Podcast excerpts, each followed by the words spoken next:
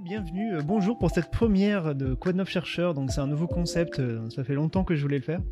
Vu qu'en tant que journaliste scientifique, c'est mon travail de, discuter avec des chercheurs. Alors, je me suis dit, bah tiens, pourquoi pas faire ça quand même sur Twitch. Je pense que voilà, ça peut être intéressant selon les sujets. Tous les sujets scientifiques sont intéressants. hein. Euh, ce sera, je pense, si ça plaît, bien sûr, mais j'aimerais bien faire ça toutes les deux semaines. Pour l'instant, on va commencer tranquillement, hein, mais peut-être qu'à terme, il y aura peut-être moins de faire un peu plus. Alors aujourd'hui, le programme, donc, je l'ai écrit là. On le voit un petit peu là. Ah, j'ai pas l'habitude. Comment faire là, voilà. Le thème donc aujourd'hui, c'est les atmosphères d'exoplanètes. J'ai fait un article dessus il y a pas longtemps sur les atmosphères d'exoplanètes observées par le James Webb, c'est quand même une révolution dans l'astronomie hein, de pouvoir voir les atmosphères d'exoplanètes, euh, surtout les plus petites. Et justement, c'est ça qui est le plus compliqué. Est-ce que toutes les petites exoplanètes ont des atmosphères? Mais voilà, toutes ces questions, donc, on va en discuter avec un chercheur, donc euh, Vivien Parmentier. Depuis ça, et j'ai fait des efforts quand même pour faire là. des petits logos et tout. Donc voilà, qui est astrophysicien de l'Observatoire Côte d'Azur. Bienvenue en tout cas sur, sur Twitch, Merci. sur ce petit live donc pour discuter d'exoplanètes. Donc voilà, bah, je te laisse te présenter à la limite. Donc j'avais dit astrophysicien euh, à l'Observatoire Côte d'Azur, comme on peut voir ça. sur la petite image. Voilà. Euh, moi, je suis arrivé à l'Observatoire de la Côte d'Azur euh, il y a six mois à peu près. J'étais à l'université d'Oxford juste avant. Euh, et puis, comme tout chercheur euh, qui va, euh, avant d'avoir un poste permanent, de contrat court en contrat court à travers le monde, je suis passé à Marseille, à Tucson, Arizona, euh, à Santa Cruz, Californie, à Toulouse et à Nice, où j'avais fait ma thèse il y a une dizaine d'années. Voilà. Hmm. D'accord. Donc voilà. Et donc là, ton occupation, on va dire, en termes de Donc quel là, est le travail que tu fais au quotidien? Moi, je suis enseignant-chercheur, c'est-à-dire qu'à la Mhm. fois, je donne des, des cours à l'université euh, et euh, je conduis ma recherche. Et donc, principalement, euh, ce qui m'intéresse, c'est les atmosphères des exoplanètes. Ça tombe bien. et- et- voilà, ça tombe bien aujourd'hui. Voilà, et d'essayer de comprendre ce qu'on peut, ce qu'on peut observer dans ces atmosphères, qu'est-ce qu'on peut dire à partir des observations qu'on a, et quelles conclusions, qu'est-ce qu'on peut apprendre finalement à partir de ces observations. On te dit que tu as des, des jolis endroits, tu as évité Melun et Düsseldorf. C'est vrai que c'est bon. J'ai fait mon master à, à Meudon. Ah oui, Master Meudon, oui, c'est vrai. J'ai quand même passé. C'est pas le même temps qu'à Nice, effectivement, Meudon. Alors attendez, est-ce que si je bouge ça, c'est bon? La les deux bougent pas, d'accord, très bien. Donc du coup, je sais pas, on- j'avais discuté donc un petit peu euh, de, de- de l'article sur lequel tu m'avais aidé, en tout cas, avec les, les- les premiers résultats du James Webb, etc. Euh, donc peut-être on peut faire un petit rappel. J'avais essayé de faire une, j'ai tenté en tant que journaliste scientifique de faire une dé- définition de ce que c'est qu'un spectre, mais peut-être que ta définition à toi sera un peu plus précise. Donc si je peux montrer une, une image, par exemple, euh, je vais remontrer tiens celle-ci. Alors déjà, on a deux, on a plusieurs types de spectres euh, quand on regarde des exoplanètes. Voilà. Donc ça, euh, ça c'est ce qu'on appelle un spectre en transmission, il me semble. Et, et tu caches euh, l'axe des Y. Oui, ouais. Attends, on va se mettre, tiens, on va se mettre directement en détouré, ça fera joli. Tac. Voilà, super. voilà, donc ce qu'on regarde en gros euh, dans ce spectre-là, et, de nouveau, il y a deux, différents types de spectres. Donc dans les spectres en transmission, ce qu'on regarde, c'est euh, lorsque la planète passe devant son étoile. Donc évidemment, toutes les planètes passent pas devant leur étoile, euh, mais on connaît maintenant euh, 5000 planètes différentes autour d'autres étoiles. Et donc on, peut sélectionner celles dont le plan de l'orbite est parfaitement bien aligné pour que périodiquement la planète passe devant son étoile. Et évidemment, la planète va bloquer une partie de, son, de la lumière de l'étoile. Donc en gros, c'est l'ombre de la planète. Mm. Et donc ce qu'on mesure là, c'est la quantité de lumière bloquée. Donc en gros, euh, c'est l'ombre de la planète sur l'étoile. Donc euh, cette planète euh, couvre à peu près 2% de la surface de l'étoile. Et on regarde ça en fonction de la couleur. Ouais, c'est l'étoile la source de lumière, là, exactement. Oui, voilà. Donc effectivement, il faut une très grande sensibilité, c'est-à-dire qu'il faut mesurer. Donc ce qu'on donc ce qu'on veut déjà, euh, c'est mesurer ces 2% de chute de luminosité, mais ce qu'on va vouloir mesurer, c'est combien cette chute de luminosité dépend de la couleur. Et donc là, on va regarder, on est à 0,1%. Donc on veut réussir à vraiment avoir de la précision en deçà de 0,1%. Voilà, On voit que c'était entre, comme je disais, entre 2 et, et deux- 2,3%. deux, tu vois, donc c'est vraiment, euh, c'est vraiment pas beaucoup. Et donc pour comprendre ça, tu peux imaginer un système. Alors c'est pas le cas sur cette planète, mais imagine une planète rocheuse. Donc euh, tu vois bien un caillou, bah, c'est Mm. c'est pas transparent, euh, qui a autour de lui une atmosphère entièrement composée d'eau. Ok. Mm. Et l'eau, euh, comme toutes les molécules, hein, ça, ça vient de la mécanique quantique, ça aime certains types de photons et ça aime pas Mm. d'autres types de photons. Oui, voilà. Ce que je disais tout à l'heure, je parlais un peu, euh, c'était la, la magie quantique derrière, mais euh, je sais même pas si, quel de phénomène. Est-ce que c'est vraiment un phénomène quantique ou est-ce qu'on peut dire que c'est chimique? Bah, Tout est lié. mais- Non, c'est vraiment quantique, c'est-à-dire que quantique, les niveaux d'énergie des molécules et des atomes sont quantifiés. Hmm. Euh, alors, si on était une molécule euh, à 0 degré dans le vide absolu, elle pourrait absorber exactement une seule couleur. Hmm. Il se trouve que les molécules dans une atmosphère ou n'importe où, elles bougent, donc elles ont une certaine vitesse. Et ça veut dire que Hmm. si la molécule va vers euh, le photon, elle va voir que le photon il est un peu plus bleu parce que Hmm. euh, il y a un décalage Doppler. Ah, il y a un petit décalage. Si elle s'écarte, de la même manière, elle va le voir plus rouge, et donc ça permet aux molécules d'absorber des photons, pas exactement une couleur, mais une petite gamme de couleurs autour de celle-ci. Ah, D'accord.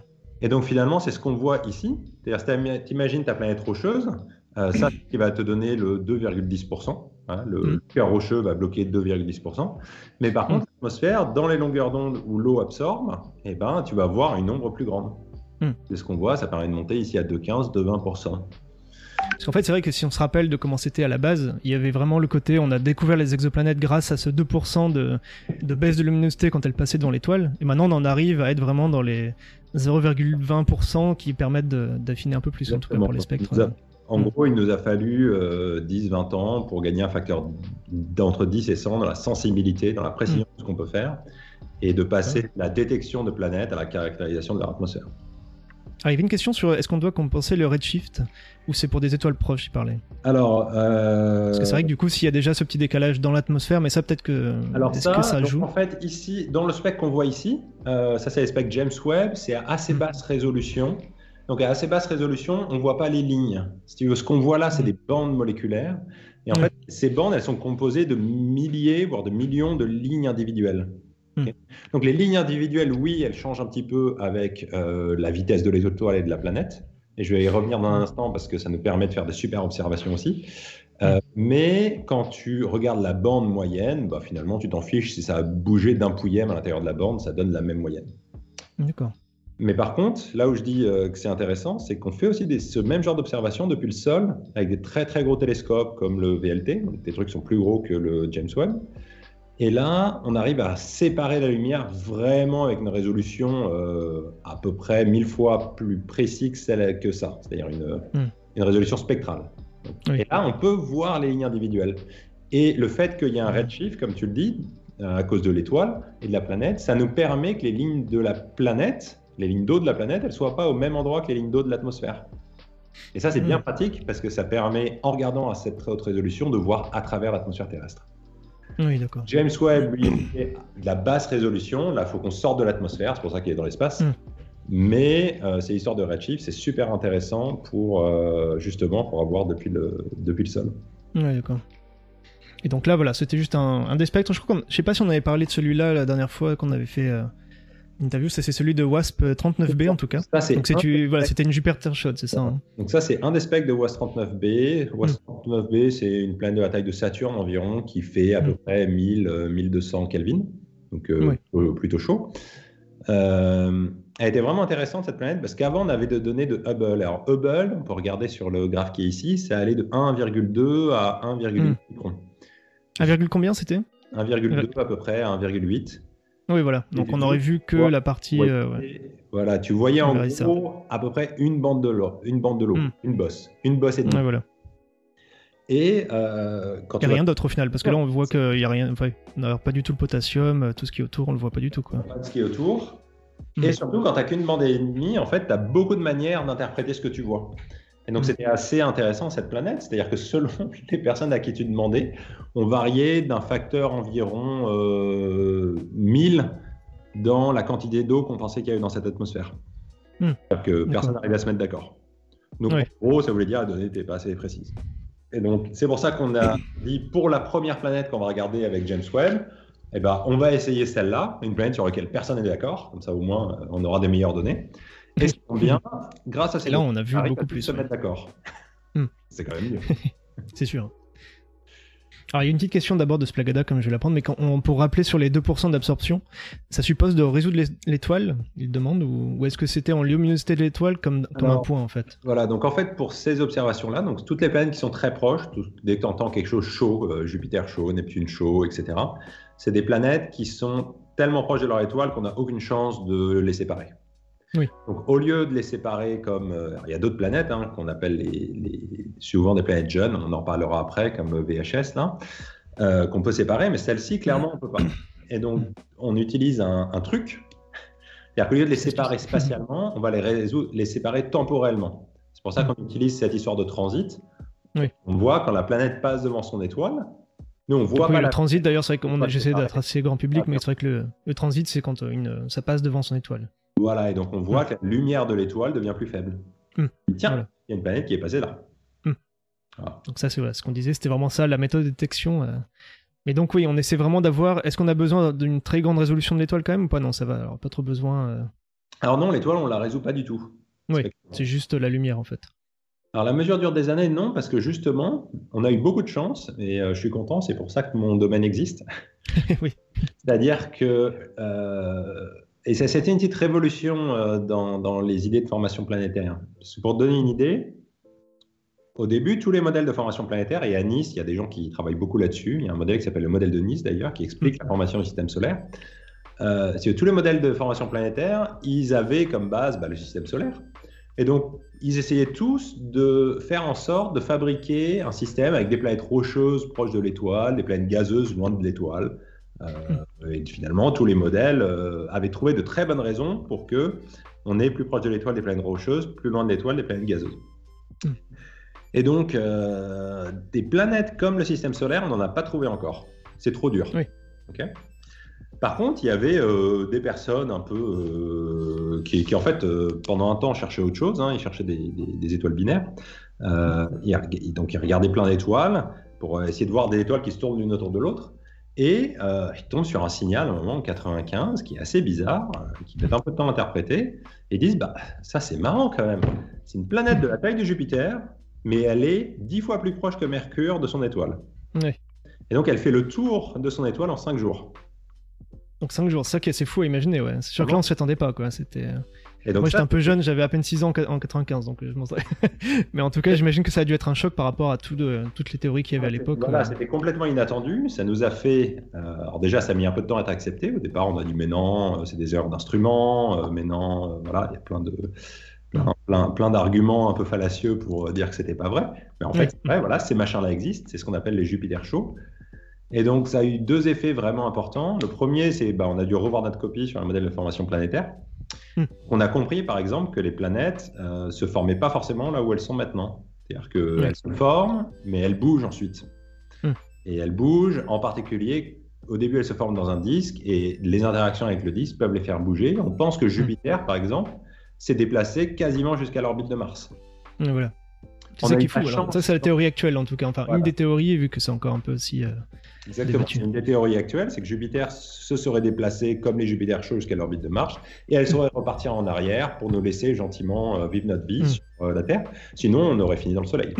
Alors, je crois que d'ailleurs, tu m'avais dit quand on avait parlé la première fois que c'était à cause de Saturne, peut-être? Voilà. L'influence de Saturne qui aurait pu réattirer peut-être Jupiter derrière, enfin, plus loin en tout cas. L'idée, hmm. l'idée qui marche bien en ce moment, c'est que Jupiter se forme, se rapproche jusqu'à l'orbite de Mars, Saturne se forme un petit peu plus tard, migre mm. aussi, la rattrape et l'interaction entre les deux ramène tout le monde en arrière et on est sauvé. Donc forcément. et on est sauvé. En tout cas, on existe, quoi. c'est sûr que sinon, euh, parce que sinon, ça aurait pu aussi perturber, j'imagine, euh, voire éjecter la Terre et Mars. Ah bah, ça nous aurait envoyé dans le Soleil. Oui, dans le Soleil, carrément. Donc tant mieux. Alors, merci Saturne. Euh, pour l'instant, on voit pas de planète terrestre autour. Le fait que le Jupiter chaud se déplace depuis très loin jusqu'à très proche comme ça, bah, il envoie mm. tout valser dans le Soleil. Oui, bah. Donc, il, y avait des petites remarques, il y avait Neguchi qui disait, bon, pas le temps de niaiser, effectivement, ça a été rapide, la planète à 5 jours. Et par contre, c'est Spagada qui disait que c'était la majorité, il demandait donc la majorité des planètes découvertes sont des planètes plutôt super rapides autour de leur étoile. Et ça biaise pas un peu les résultats, et c'était la question que je voulais poser aussi, mais c'est vrai qu'on dirait qu'on est revenu, on avait un biais tout d'abord au tout début qui était plutôt euh, pro euh, système solaire, on imaginait qu'on avait trouvé des systèmes solaires comme le nôtre. Et maintenant, en fait, on trouve tellement plus facilement des planètes euh, autour de leur étoile très des Jupiter chaudes que ça nous biaise peut-être dans l'autre sens. je sais pas du coup. Donc oui, parfaitement, mais hmm. on en est conscient et du coup, on, a fait ouais. Voilà. En particulier, il y a eu un gros effort, c'était ce télescope Kepler, euh, parce que le problème, c'est qu'on est biaisé parce qu'on on faisait des mesures euh, étoile par étoile à un certain moment. Hmm. Donc, si on voyait quelque chose, bah, on y restait et du coup, euh, on finissait de trouver le truc. Si on voyait rien, bah, on passait à autre chose. Oui, alors ça veut pas dire qu'il n'y avait rien, c'est juste qu'on voyait pas. Quoi, Voilà, quand c'est quelque chose qui va vite. Donc, pour débiaiser ça, et typiquement pour trouver des planètes Terre autour d'étoiles solaires, on est. Qu'est-ce que je voulais dire? Euh, on a lancé Kepler, et Kepler, c'était vraiment l'idée de faire un truc complètement non biaisé. C'est-à-dire, on prend une région du ciel, et on la regarde pendant euh, trois ans. Oui, d'accord. On bouge pas, on la regarde pendant trois ans, et on trouve tout ce qui passe. Et hmm. donc là, on a toujours un biais, parce que les planètes qui mettent plus de trois ans à faire le tour de leur étoile, bah, on les aura pas trouvées. Mais on a quand même un biais beaucoup moins grand, euh, hmm. bah, parce qu'on sélectionne rien, on regarde vraiment tout. Et donc, effectivement, ça, ça nous a permis de faire des études de population et de se rendre compte que les Jupiter chauds, en fait, même si on en a plein, en fait, elles sont très rares. Elles sont hmm. juste plus faciles à trouver. Oui, d'accord. Donc là maintenant, on sait que voilà, c'est quand même un truc euh, qu'on a trouvé plus facilement, mais voilà, peut-être que là on en arrive presque au bout, presque, j'aimerais dire. Enfin, il y en aura toujours des, sans doute des milliards, mais. Euh, bah, il y a des chances qu'on ait trouvé toutes les Jupiter chauds qui sont proches et qui hmm. euh, transitent et qu'on peut regarder leur atmosphère. Oui, voilà. Alors d'ailleurs, le transit aussi, il faut que ce soit bien aligné avec nous aussi. Ça, on n'a pas trop parlé, mais. Euh. Voilà, le transit, il faut que ce soit bien aligné. Alors ça, ça ne biaise pas parce que l'orientation des systèmes est, euh, au hasard. Oui. Orientation particulière par rapport à la galaxie, par exemple. Hmm. Donc on sélectionne juste, ça nous réduit juste le nombre de cibles qu'on peut regarder. Oui. En fait, ça réduit la population globale qu'on va voir, mais c'est juste qu'on peut, on suppose en tout cas que c'est réparti de la même manière comme ça. Alors ça dans toutes les directions peut-être. Ça nous biaise un petit peu parce que euh, plus une planète est loin, moins elle a de chances de faire un transit. Oui. Donc ça veut dire qu'on a beaucoup de Jupiter chauds qui transitent, mais par contre des planètes type terrestre, bah, euh, bah, la probabilité de transit devient beaucoup plus faible. Oui. Et d'ailleurs, j'avais, enfin, de ce qu'on m'avait dit avec euh, je sais plus si c'était avec toi, avec d'autres scientifiques en tout cas, mais qui disaient que euh, si on pouvait voir une, à la même distance, par exemple, on regarde beaucoup à 40 années-lumière sur certaines exoplanètes, on verrait même pas, euh, enfin même Jupiter, on aurait un peu de mal quoi à la voir autour d'un Soleil. Donc, euh, juste pour se rendre compte qu'on on est loin de voir en tout cas une planète comme la Terre de cette façon-là quoi. Exactement, bon, on y travaille. Hein. c'est quand même le but dans les 20 années prochaines, c'est de, de réussir à trouver et caractériser l'atmosphère de Terre euh, dans la zone habitable autour d'étoiles type solaire. Hmm. Oui. Euh, on y travaille. C'est pas facile, mais on y travaille. Alors Splagada toujours qui posait des questions aussi. En tout cas, il fait une remarque. Il disait comment ne pas être fan de SF dans ton métier. Bah tu dois être un dieu à No Man's Sky. je sais pas si tu connais. Je ne suis pas encore mis No Man's Sky malheureusement. C'est sorti. Euh, c'est sorti après euh, le temps où j'avais le temps de faire des jeux vidéo. c'est sûr. Il y en a qui disent Stellaris, c'est mieux encore. Bon, ça, il faut encore plus de temps pour Stellaris. Et du coup, ben, j'ai répondu à la question. Je pense que Spagada, une planète comme la Terre, euh, bon, je pense qu'on la, enfin, on la découvrirait pas dans un système proche, ou peut-être vraiment très proche. Alors, mais là, ce serait. Bah, si on a de la chance, euh, possiblement, mais hmm. il va falloir attendre finalement la prochaine génération de télescopes. Donc, on est en train de prévoir un truc qui s'appelle l'UVOIR, ou l'UVEX, c'est un peu réduit, euh, qui va faire. Donc James Webb, il fait 6 mètres, et je le vois, je crois que le hmm. design actuel, c'est 12 mètres. 12 mètres, oui. Donc euh, euh, voilà, faut... c'est l'astronomie. Si tu veux voir, si tu veux voir des trucs. Il avait, oui, il avait changé de nom, mais je me souviens plus. Alors l'ouvoir, par contre, si je cherche rapidement.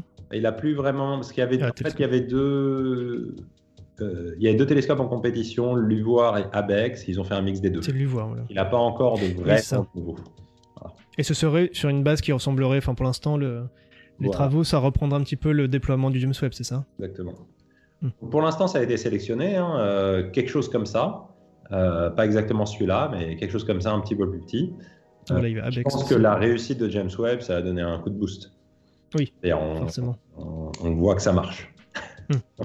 Oui, parce que c'est vrai que si, voilà, si ça avait été un échec, le déploiement, on tenterait pas de faire un truc encore plus cher et plus complexe. ça, aurait fait un coup d'arrêt sur la chose. C'est sûr. Euh, il y avait une autre question. Alors, Guy aussi qui disait, il parlait Elite Dangerous aussi, c'est vrai. C'est peut-être plus réaliste. Bon, là, on est dans les jeux vidéo, mais après, on est sur Twitch, on, joue beaucoup. Euh. Même si moi, j'ai pas trop joué à Elite Dangerous, c'est pareil que oui, effectivement, il doit être pas mal. Euh, au moins, tu as toutes les vraies étoiles de la Voie lactée, d'accord. Il est plus de 400 milliards. 400 milliards, ça fait beaucoup quand même, effectivement, dans un jeu. ouais. Ça aurait tué Ariane aussi, ouais, je le dis rapidement, mais effectivement, ça aurait... Ah oui, ça... ça aurait été un petit problème.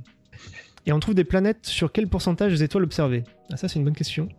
Eh ben, alors on trouve Je pas de remettre comme ça. planètes autour de toutes les étoiles qu'on observe, mais comme on, comme on arrive à, à débiaiser un peu ce qu'on a, on a, on s'est rendu compte avec Kepler justement que pour une étoile, c'est facile de fabriquer une planète. Hmm. Donc normalement, ça vient dans le même package.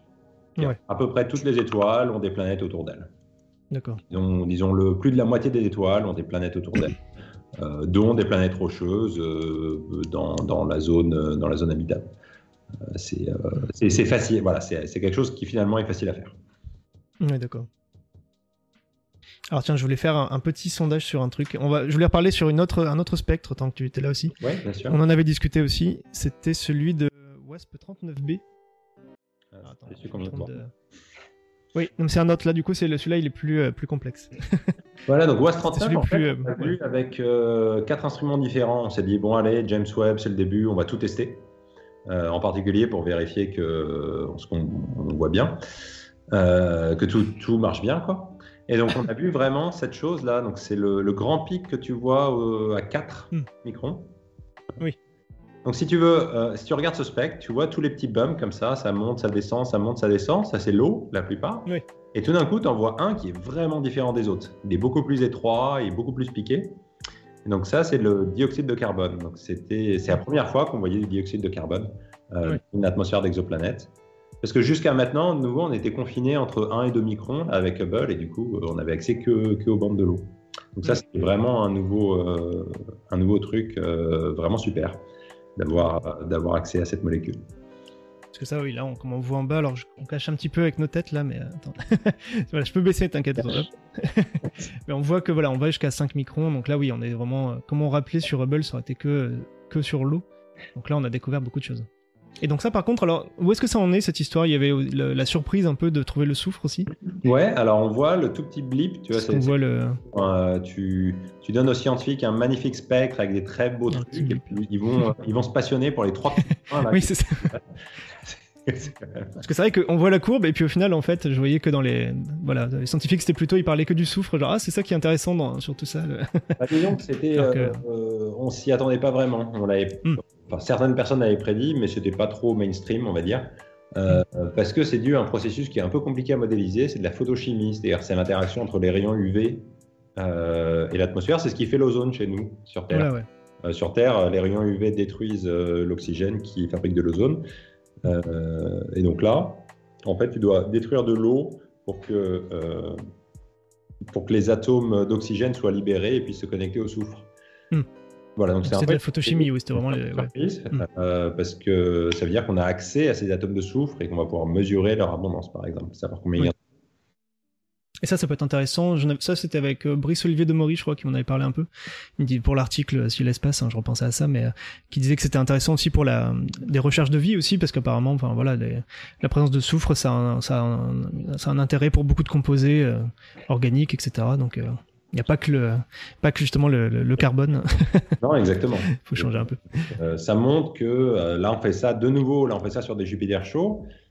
Euh, alors, il y a un intérêt en soi, hein, c'est-à-dire qu'on parlait de ces processus de formation, ces planètes qui bougent, mais on ne les voit pas bouger, on voit juste euh, où elles sont maintenant. Mais par contre, selon où elles se sont formées, on- elles vont pas avoir pris la même quantité d'oxygène, de carbone, de soufre, parce que ces éléments vont être soit sous forme gazeuse si elles se forment très proches, soit sous forme solide au moment de la formation si elles se forment très loin. Donc en mesurant tous ces éléments, on peut réussir à savoir où la planète s'est formée et du coup prouver qu'elle a effectivement migré, qu'elle s'est déplacée, D'accord. ouais. c'est où elle s'est formée. Ça, c'est intéressant aussi, ouais. Donc ça c'est vraiment intéressant en soi. Et évidemment aussi, on s'entraîne pour le futur, le jour où on trouvera une planète euh, terrestre et on voudra savoir s'il y a de la vie dessus. Ce sera Oui. exactement la même technique qu'on utilisera. D'accord. Alors, je relisais un petit peu. Il y avait quelqu'un qui disait les, ces chiffres sont vraiment astronomiques. Attends, je t'en Je mets ton bon fond d'écran solaire. métier. Alors quelqu'un qui disait, j'avais pas eu le temps de lire, il y avait une histoire, il y a un an ou deux, sur une hypothèse de sphère de Dyson. Ah oui. On savait pas trop comprendre l'observation comme une structure autour d'une étoile, ça te parle. Alors ça, c'est un peu safe du coup, mais... euh, Ça, Est-ce que c'était, ça te- euh, ça avait fait pas mal de bruit, oui. c'est, euh, Donc sphère de Dyson, c'est un mécanisme, je crois, pour qui se, enfin, c'est, j'essaie de résumer un peu, mais c'est un, concept de SF. Où on imagine une civilisation très avancée qui euh, construira en gros plein de, c'est quoi, c'est des panneaux solaires autour de, son étoile ou? Bah, disons, c'est l'étape ultime. Si tu as envie, euh, si tu as vraiment besoin de beaucoup d'énergie. Oui. Et eh bah, tu vas essayer de capter euh, toute l'énergie que l'étoile te produit. Oui. Et donc pour ça, bah, il faut... Parce que là, c'est vrai qu'on perd toute l'énergie du soleil qui part par percussion nous, quoi. Donc.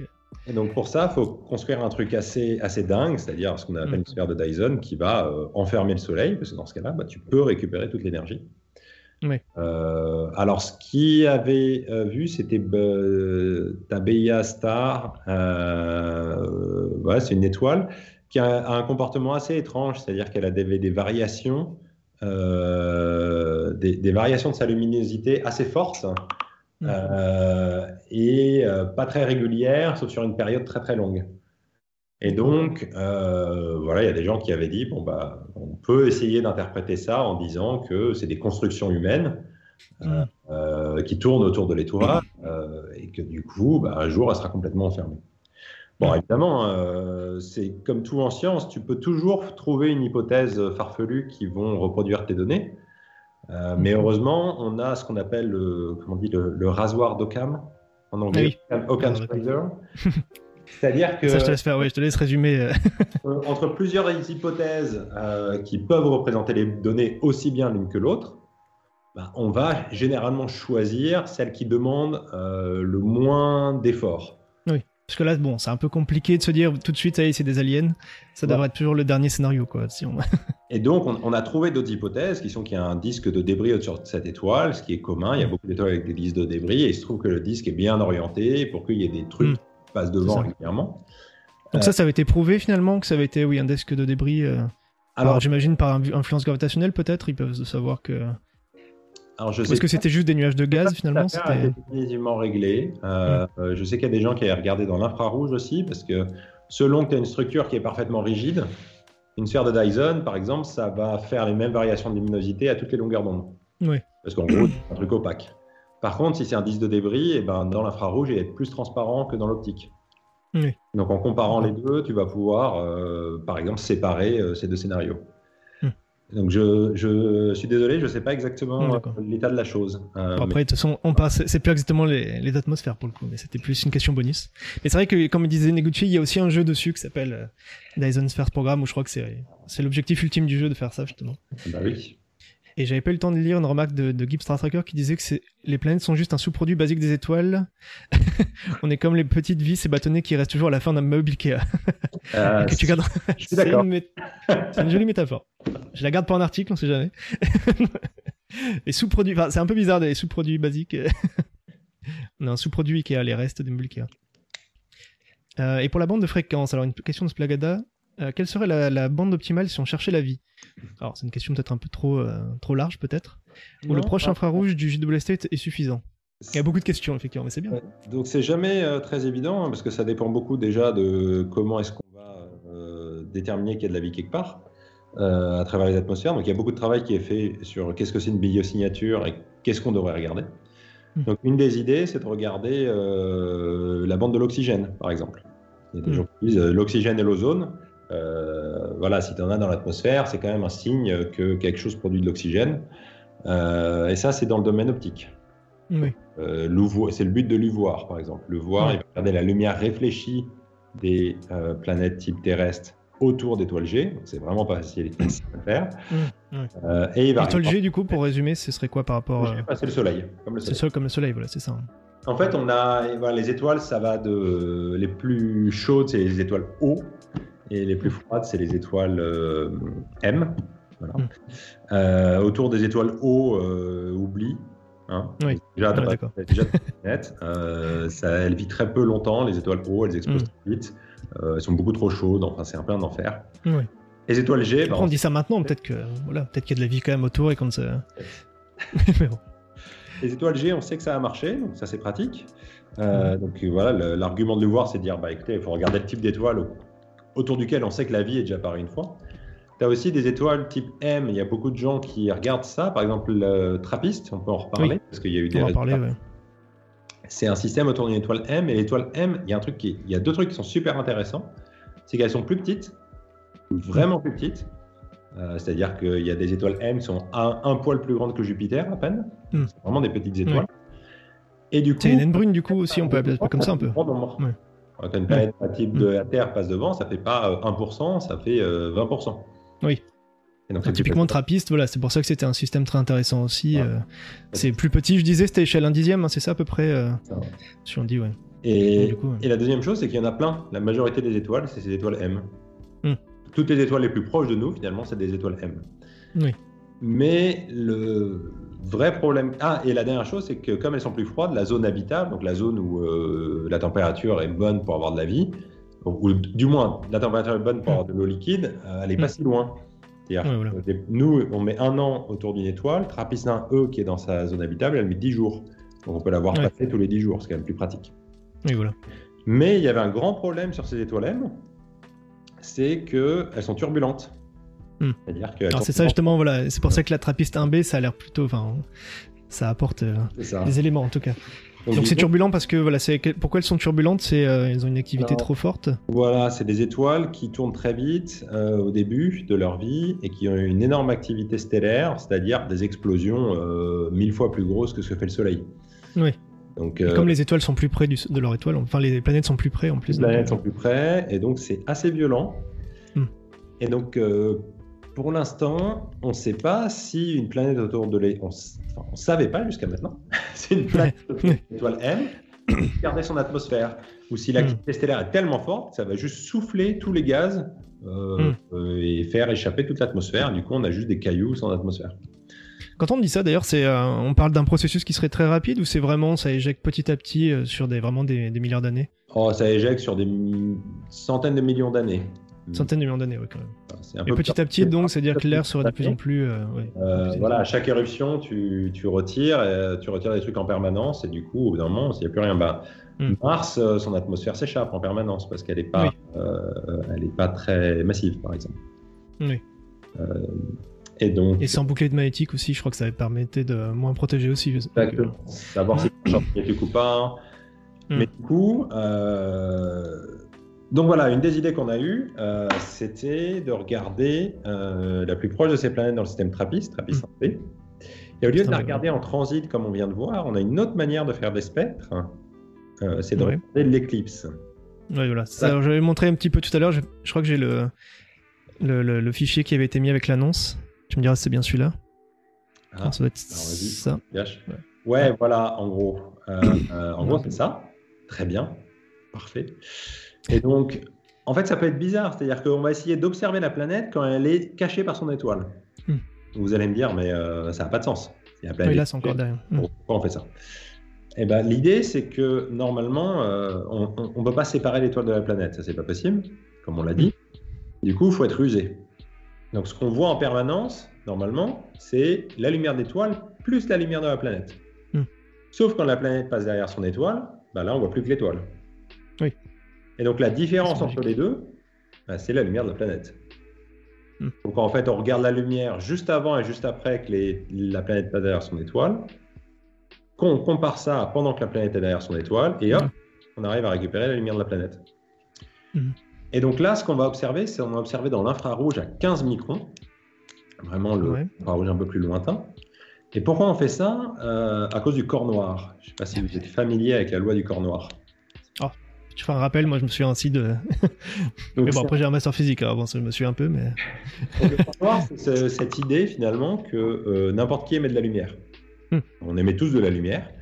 C'est juste quand même bizarre d'appeler ça comme ça avec euh, euh, le corps noir pour parler de tout le monde qui émet de la lumière. C'est quand même pas très, pas très clair, j'ai envie de dire, sans faire de jeu de mots. mais- Et donc, c'est comme ça que ça marche, les caméras infrarouges pour voir dans le noir, en gros. Euh, Oui. euh, les trucs des militaires euh, euh, pour aller. euh, voilà. Et du coup, euh, plus t'es chaud, plus t'émets de lumière. Oui. C'est pour... Et plus t'es chaud, C'est ce que dit Neguchi, donc c'est la température est liée au spectre émis, quoi. Il y a vraiment un côté. euh, donc à la fois plus t'es chaud, plus t'émets de lumière, et plus t'émets de lumière dans le spectre optique. C'est Hmm. pour ça que les étoiles comme TRAPPIST M, qui sont un peu froides, elles sont rouges. Les étoiles O, euh, qui sont beaucoup plus chaudes, elles sont bleues. Oui. Plus tu plus, plus t'es chaud, plus t'es bleu. D'accord. Et donc là, l'idée, c'est de regarder la lumière émise par la planète et du coup d'en déterminer sa température. Hmm. Mais pas n'importe quelle température. La température du côté jour de la planète. Puisque Oui. au moment où elle passe derrière nous, bah, ce qu'on voit, c'est le côté jour, pas le côté Oui. nuit. Logique. Et il se trouve que euh, si, quand tu sais à quelle distance est une planète de son étoile, tu sais la température qu'il est censé faire. Enfin, ça, Hmm. c'est facile. Et si il y a une atmosphère qui emmène de l'énergie du côté jour au côté nuit, la température côté jour, elle sera forcément un peu plus faible.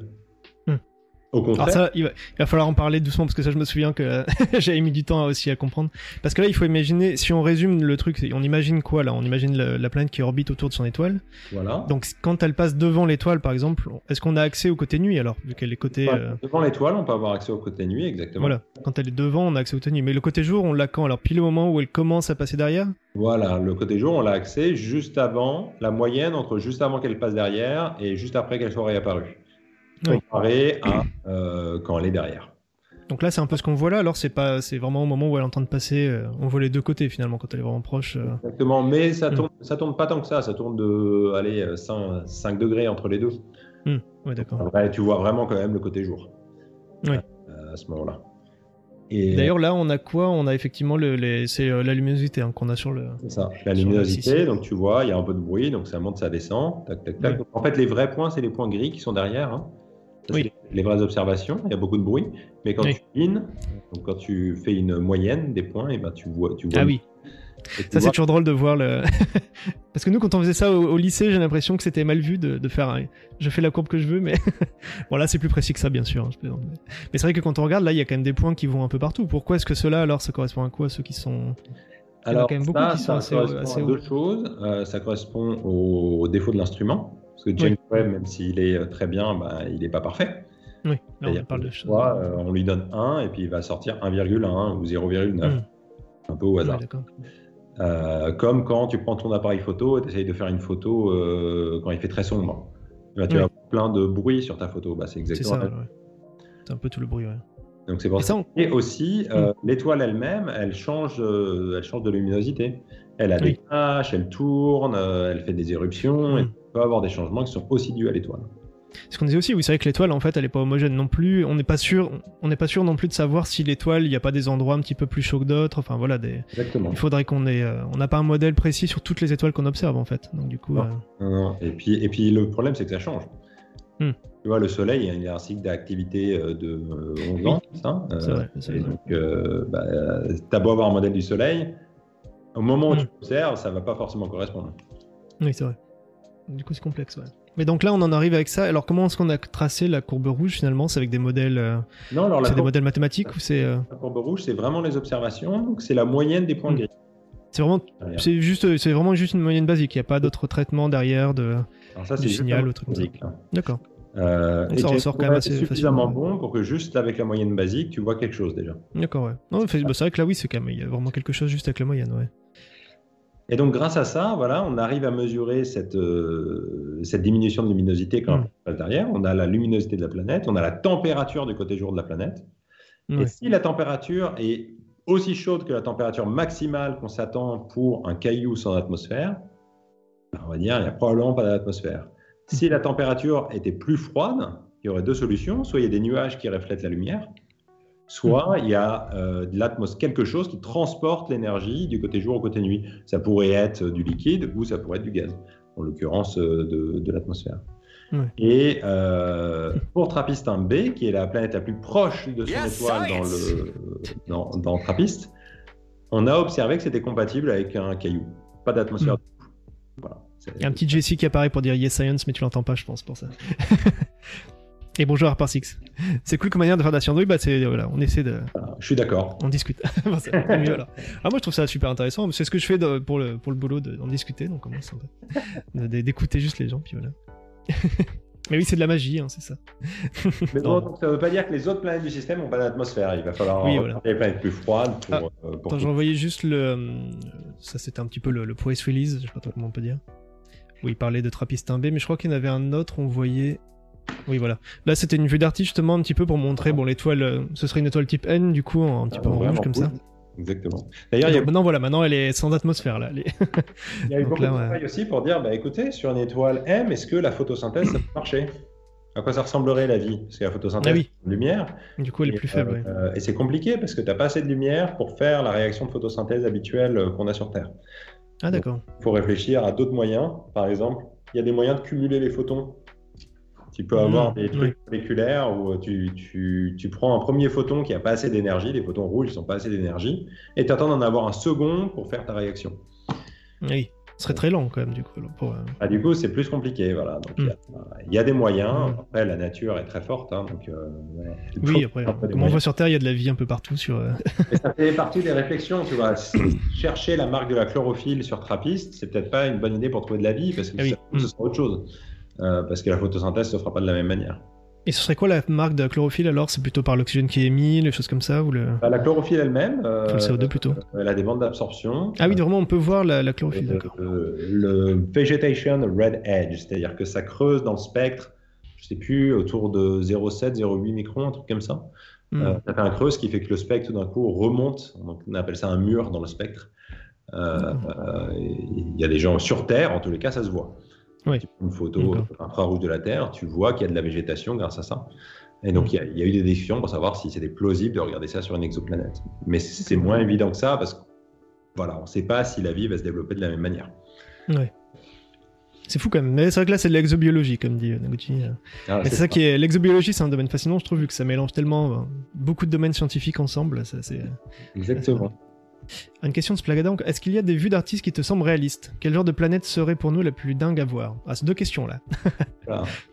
Alors celle-là, par exemple, du coup, là, maintenant, ils l'ont mise à jour finalement. Ils en ont fait une avec euh, une naine rouge et une planète qui n'a plus d'atmosphère. Voilà. C'est un peu plus triste pour- oui, il y, a, euh, il y a beaucoup de, de vues d'artistes réalistes. Je peux penser. euh, il y avait un bouquin d'ailleurs euh, euh, de Manchu, euh, édité par. euh, Ah oui, euh, avec euh, David aussi qui a participé, oui. oui. euh, qui était super parce qu'ils ont vraiment contacté les scientifiques pour discuter avec eux. euh, Qu'est-ce qui serait euh, une vite de la planète Euh. Donc, donc je, je, je conseille. Mais de manière générale, quand on fait des communiqués maintenant, c'était peut-être moins le cas au début, euh, mais maintenant, on travaille vraiment avec les artistes de la NASA, euh, de, de l'ESA, l'European Space Agency, euh, qui nous demandent, bon voilà, qu'est-ce que vous en pensez? On a dessiné ça, est-ce que ça vous paraît réaliste ou pas? Voilà, ce, Ouais. C'est celui-là, voilà, pour montrer. Donc celui-là, tu recommandes en termes de réalisme. Bah ouais, exactement, ils ont vraiment cherché à faire quelque chose alors, réaliste, je sais pas, mais qui Est en accord pu, avec euh. Et donc par euh, rédac chef adjoint de chez Espace, euh, David Fossé, donc on recommande. en passant. voilà. ça. Euh, mais évidemment, quand tu fais une vue d'artiste, la science, elle ne peut pas te donner ce niveau de détail. Donc, il y a toujours un niveau où tu dois faire un choix entre plusieurs idées qui peuvent correspondre à la réalité. Oui, c'est sûr. C'est l'Est sans atmosphère. Ah, ça, c'est une référence à Kerbal Space Program. mais bon. ça, jamais joué Kerbal Space Program, c'est plutôt Ah si, mécanique euh, orbital. Mais... Alors, j'essaye, mais alors, mais je suis nul, c'est pas possible. Ah. Alors justement, il y a, à penser que c'est d'une, euh, ils ont une super asso française qui font des, euh, des tutoriels euh, très sympas. Le Kerbal Space Challenge, si jamais. En Mais si cas, tu veux, euh, moi je suis un théoréticien, donc dès qu'il s'agit Hmm. du point de vue pratique, je Ah, le sais, bah ouais. j'y arrive pas. C'est ça, ouais. Bon. Alors tiens, d'ailleurs, j'avais une autre planète, là, je, je revois ça avant de fermer la page. Les yeux nuls aussi, t'inquiète pas. J'essaie de faire de mon mieux, d'accord Qu'est-ce qu'on... Je, je me fais euh, critiquer sur mon propre live, c'est gentil. Non, ouais. J'avais celle-là aussi, on en avait parlé, je crois, à l'époque, mais euh, c'était pareil, une, une exoplanète où euh, finalement on avait essayé de voir s'il y avait une. euh, C'était encore un spectre de transmission, on avait essayé de voir s'il y avait une atmosphère, il y avait rien de concluant non plus sur celle-là. Est-ce que Alors- c'est différent par rapport à celle qu'on avait vue tout à l'heure sur Trappist 1B ou? Oui, c'est différent, parce que Trappist C'est la 1B, LHS, euh. on a pu... Trappist 1B, grâce à notre méthode un peu plus maligne, euh, on Ah, a c'était oui, différence jour-nuit, c'est ça. Voilà, on a Donc, pu euh, trouver qu'il y avait pas, on a pu prouver qu'il y a probablement pas d'atmosphère. Hmm. Là, on n'a juste pas les données. Là, c'est pas concluant, peut-être. Ouais. Là, c'est juste pas concluant. Si tu veux, Hmm. euh, si tu baisses un peu la tête là, euh, Ouais. voilà, par exemple, attends, un modèle avec du dioxyde du carbone, c'est le modèle E, et bah, il pourrait marcher. Ouais. Euh, Attends. Voilà, je peux m'enlever. tu peux- aussi imaginer qu'il y a des nuages, par exemple. Oui, Finalement, euh, les données là, euh, bah, c'est bien d'avoir essayé, hein, mais, ça. les planètes terrestres, c'est vraiment dur. Euh, bah, sur un Jupiter chaud, tu vois plein de trucs. Sur les planètes terrestres, il faudrait observer, euh, je sais pas, une vingtaine de transits pour Hmm. commencer à pouvoir dire des choses. Et c'est vraiment pas facile parce qu'il faut les combiner ensemble et du coup, c'est vraiment complexe. Ouais, d'accord. Alors une question, quel type de système que tu connais serait le plus exotique pour nous? Alors, le plus exotique. C'est des bonnes questions. hein. si. Euh, j'ai plusieurs idées. Euh, là, récemment, on a travaillé sur des objets qui sont un peu plus gros que des planètes, donc ce qu'on appelle des naines brunes. C'est- comme des planètes, mais euh, ça dépasse 20 masses de Jupiter. Mais c'est assez marrant parce que c'est des objets au départ, c'était des étoiles doubles, si tu veux. Il y en a une qui a explosé, D'accord. qui est devenue une naine blanche. L'autre, comme, comme la première explose, devient d'abord une géante rouge et du coup ça fait des frottements. Donc l'autre objet spirale vers l'intérieur et tu te retrouves avec un truc de euh, allez, 20 masses de Jupiter. Donc il y a le rayon de Jupiter, si tu veux, qui tourne autour d'une naine blanche. La naine blanche, Hum. c'est la taille de la Terre. Oui. Ok, donc c'est une petit étoile soleil, là. la taille de la Terre. Tu vois, donc Extrêmement compact, ouais. Donc tu te retrouves avec une pla- l'équivalent d'une planète qui est Hmm. plus grosse que son étoile, Plus grosse que son étoile, c'est ça qu'il faut. ouais. qui tourne autour en moins d'une heure. Waouh. Bon, ça a pas très amical dit comme ça, mais. Du point de vue observationnel, on, a- on regarde une heure, on a vu un tour complet. Donc, Hmm. On fait des super observations là-dessus, mais c'est complètement dingue. Mais là, du coup, on voit plus rien en fait, parce que là, les- si l'étoile est plus grosse, ça veut dire que les. Enfin, si la planète est plus grosse, pardon, que l'étoile, donc euh, Alors là, elle cache complètement son ce qu'on appelle étoile. la courbe de phase, c'est-à-dire on voit la- ce que j'appelle la planète, une brune, on va appeler ça la planète qui tourne autour de son étoile. Donc on voit d'abord le côté jour, et puis 30 Hmm. minutes après le côté nuit. On arrive à voir la planète alors là, on arrive à la. Oui, tu vois une variation de lumière. Oui, d'accord. Interpréter ça, tu arrives à voir les traces de l'eau par exemple, ou des choses comme ça dedans. Hmm. C'est quel système celui-là? Je sais pas si je l'ai mis de côté, mais je crois pas. Alors ça, c'est pas vraiment. C'est exoplanète particulière. Euh, on a fait des demandes James Webb, mais on les a pas eues. On a eu que du Hubble. Ah, Euh, d'accord. euh, alors, ça a des noms complètement perchés. Euh, euh, voilà, Pas pas- Je vais chercher, je peux, je peux, je peux voir. c'est les Je disais juste au revoir à Neguchi qui, du coup, euh, World rapport. Binaries. Donc, il y en a un, c'est NLTT 5306. NLTT. Ah oui, c'est vrai que ça. Effectivement, il y a des trucs sur. euh, Et donc, il y a vrai, c'est Il y a, vraiment. le, il y a le- le site de l'encyclopédie d'ailleurs des exoplanètes. Exactement. Alors bon, par contre, du coup, les informations qu'on a, c'est pas forcément euh, très très parlant, je pense. Mais On il n'y a pas de belles images là. Ah bah voilà, par exemple, euh, ici, tu vois, masse Découverte en 56 de 2013. Jupiter. Si tu regardes. euh, oui, euh, la CMJ, donc masse de Jupiter. Là, on compare. Ah, si tu euh, regardes l'étoile, tu vois, l'étoile, son rayon, c'est 0,01 le rayon de l'étoile, du Soleil, à droite Oui. l'étoile. Ah oui, d'accord. là, tu descends, Ah oui, oui. c'est 0,0. Attends, je vais même zoomer dessus si je peux. Je vais mettre comme ça. en petit. Voilà, là, on zoome un peu. Ah, c'est bon, là, on peut voir. 0,01, ouais, effectivement, le, du rayon du soleil, donc Ayrson, là, c'est vrai que c'est petit. hein. Par contre, bonne température, donc c'est ça que c'est. Voilà. Alors on en a autour de, on en a autour d'étoiles euh, plus chaudes, des trucs qui montent à 12 000 degrés, par exemple. Ah oui.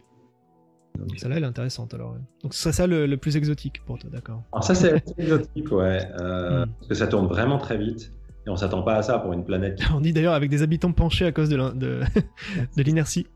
Mais bon. Bah, surtout, tu t'attends à ce que l'objet aussi soit un peu déformé par les forces de marée, donc ça ressemble Mm. plus à un ballon de football, euh, de, de rugby. De, de rugby, ouais, ça, ah ouais, ça va être assez fou là, à voir. euh.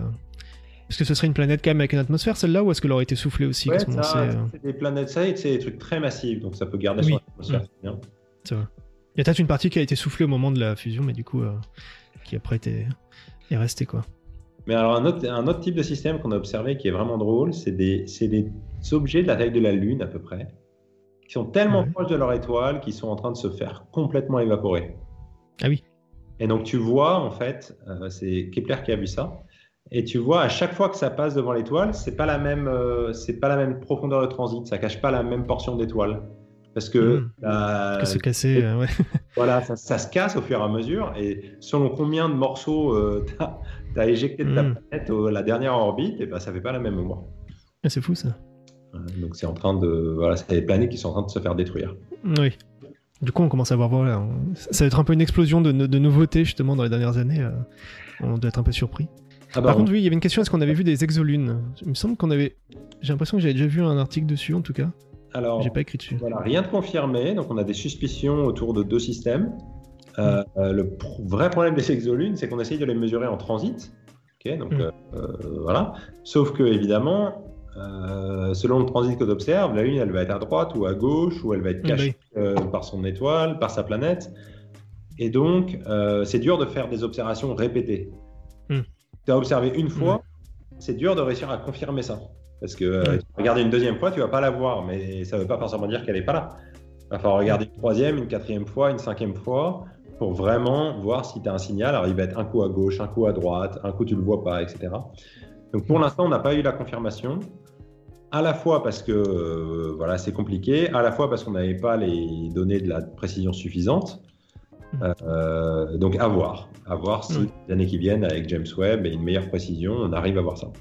Ouais. On verra bien. Il y avait l'air parce qu'ils aient une nouvelle variable demi-vie de la planète. Oui, c'est vrai que c'est pour celle de tout à l'heure, effectivement, qui était euh, en train de se faire découper. Attends, je, je te remets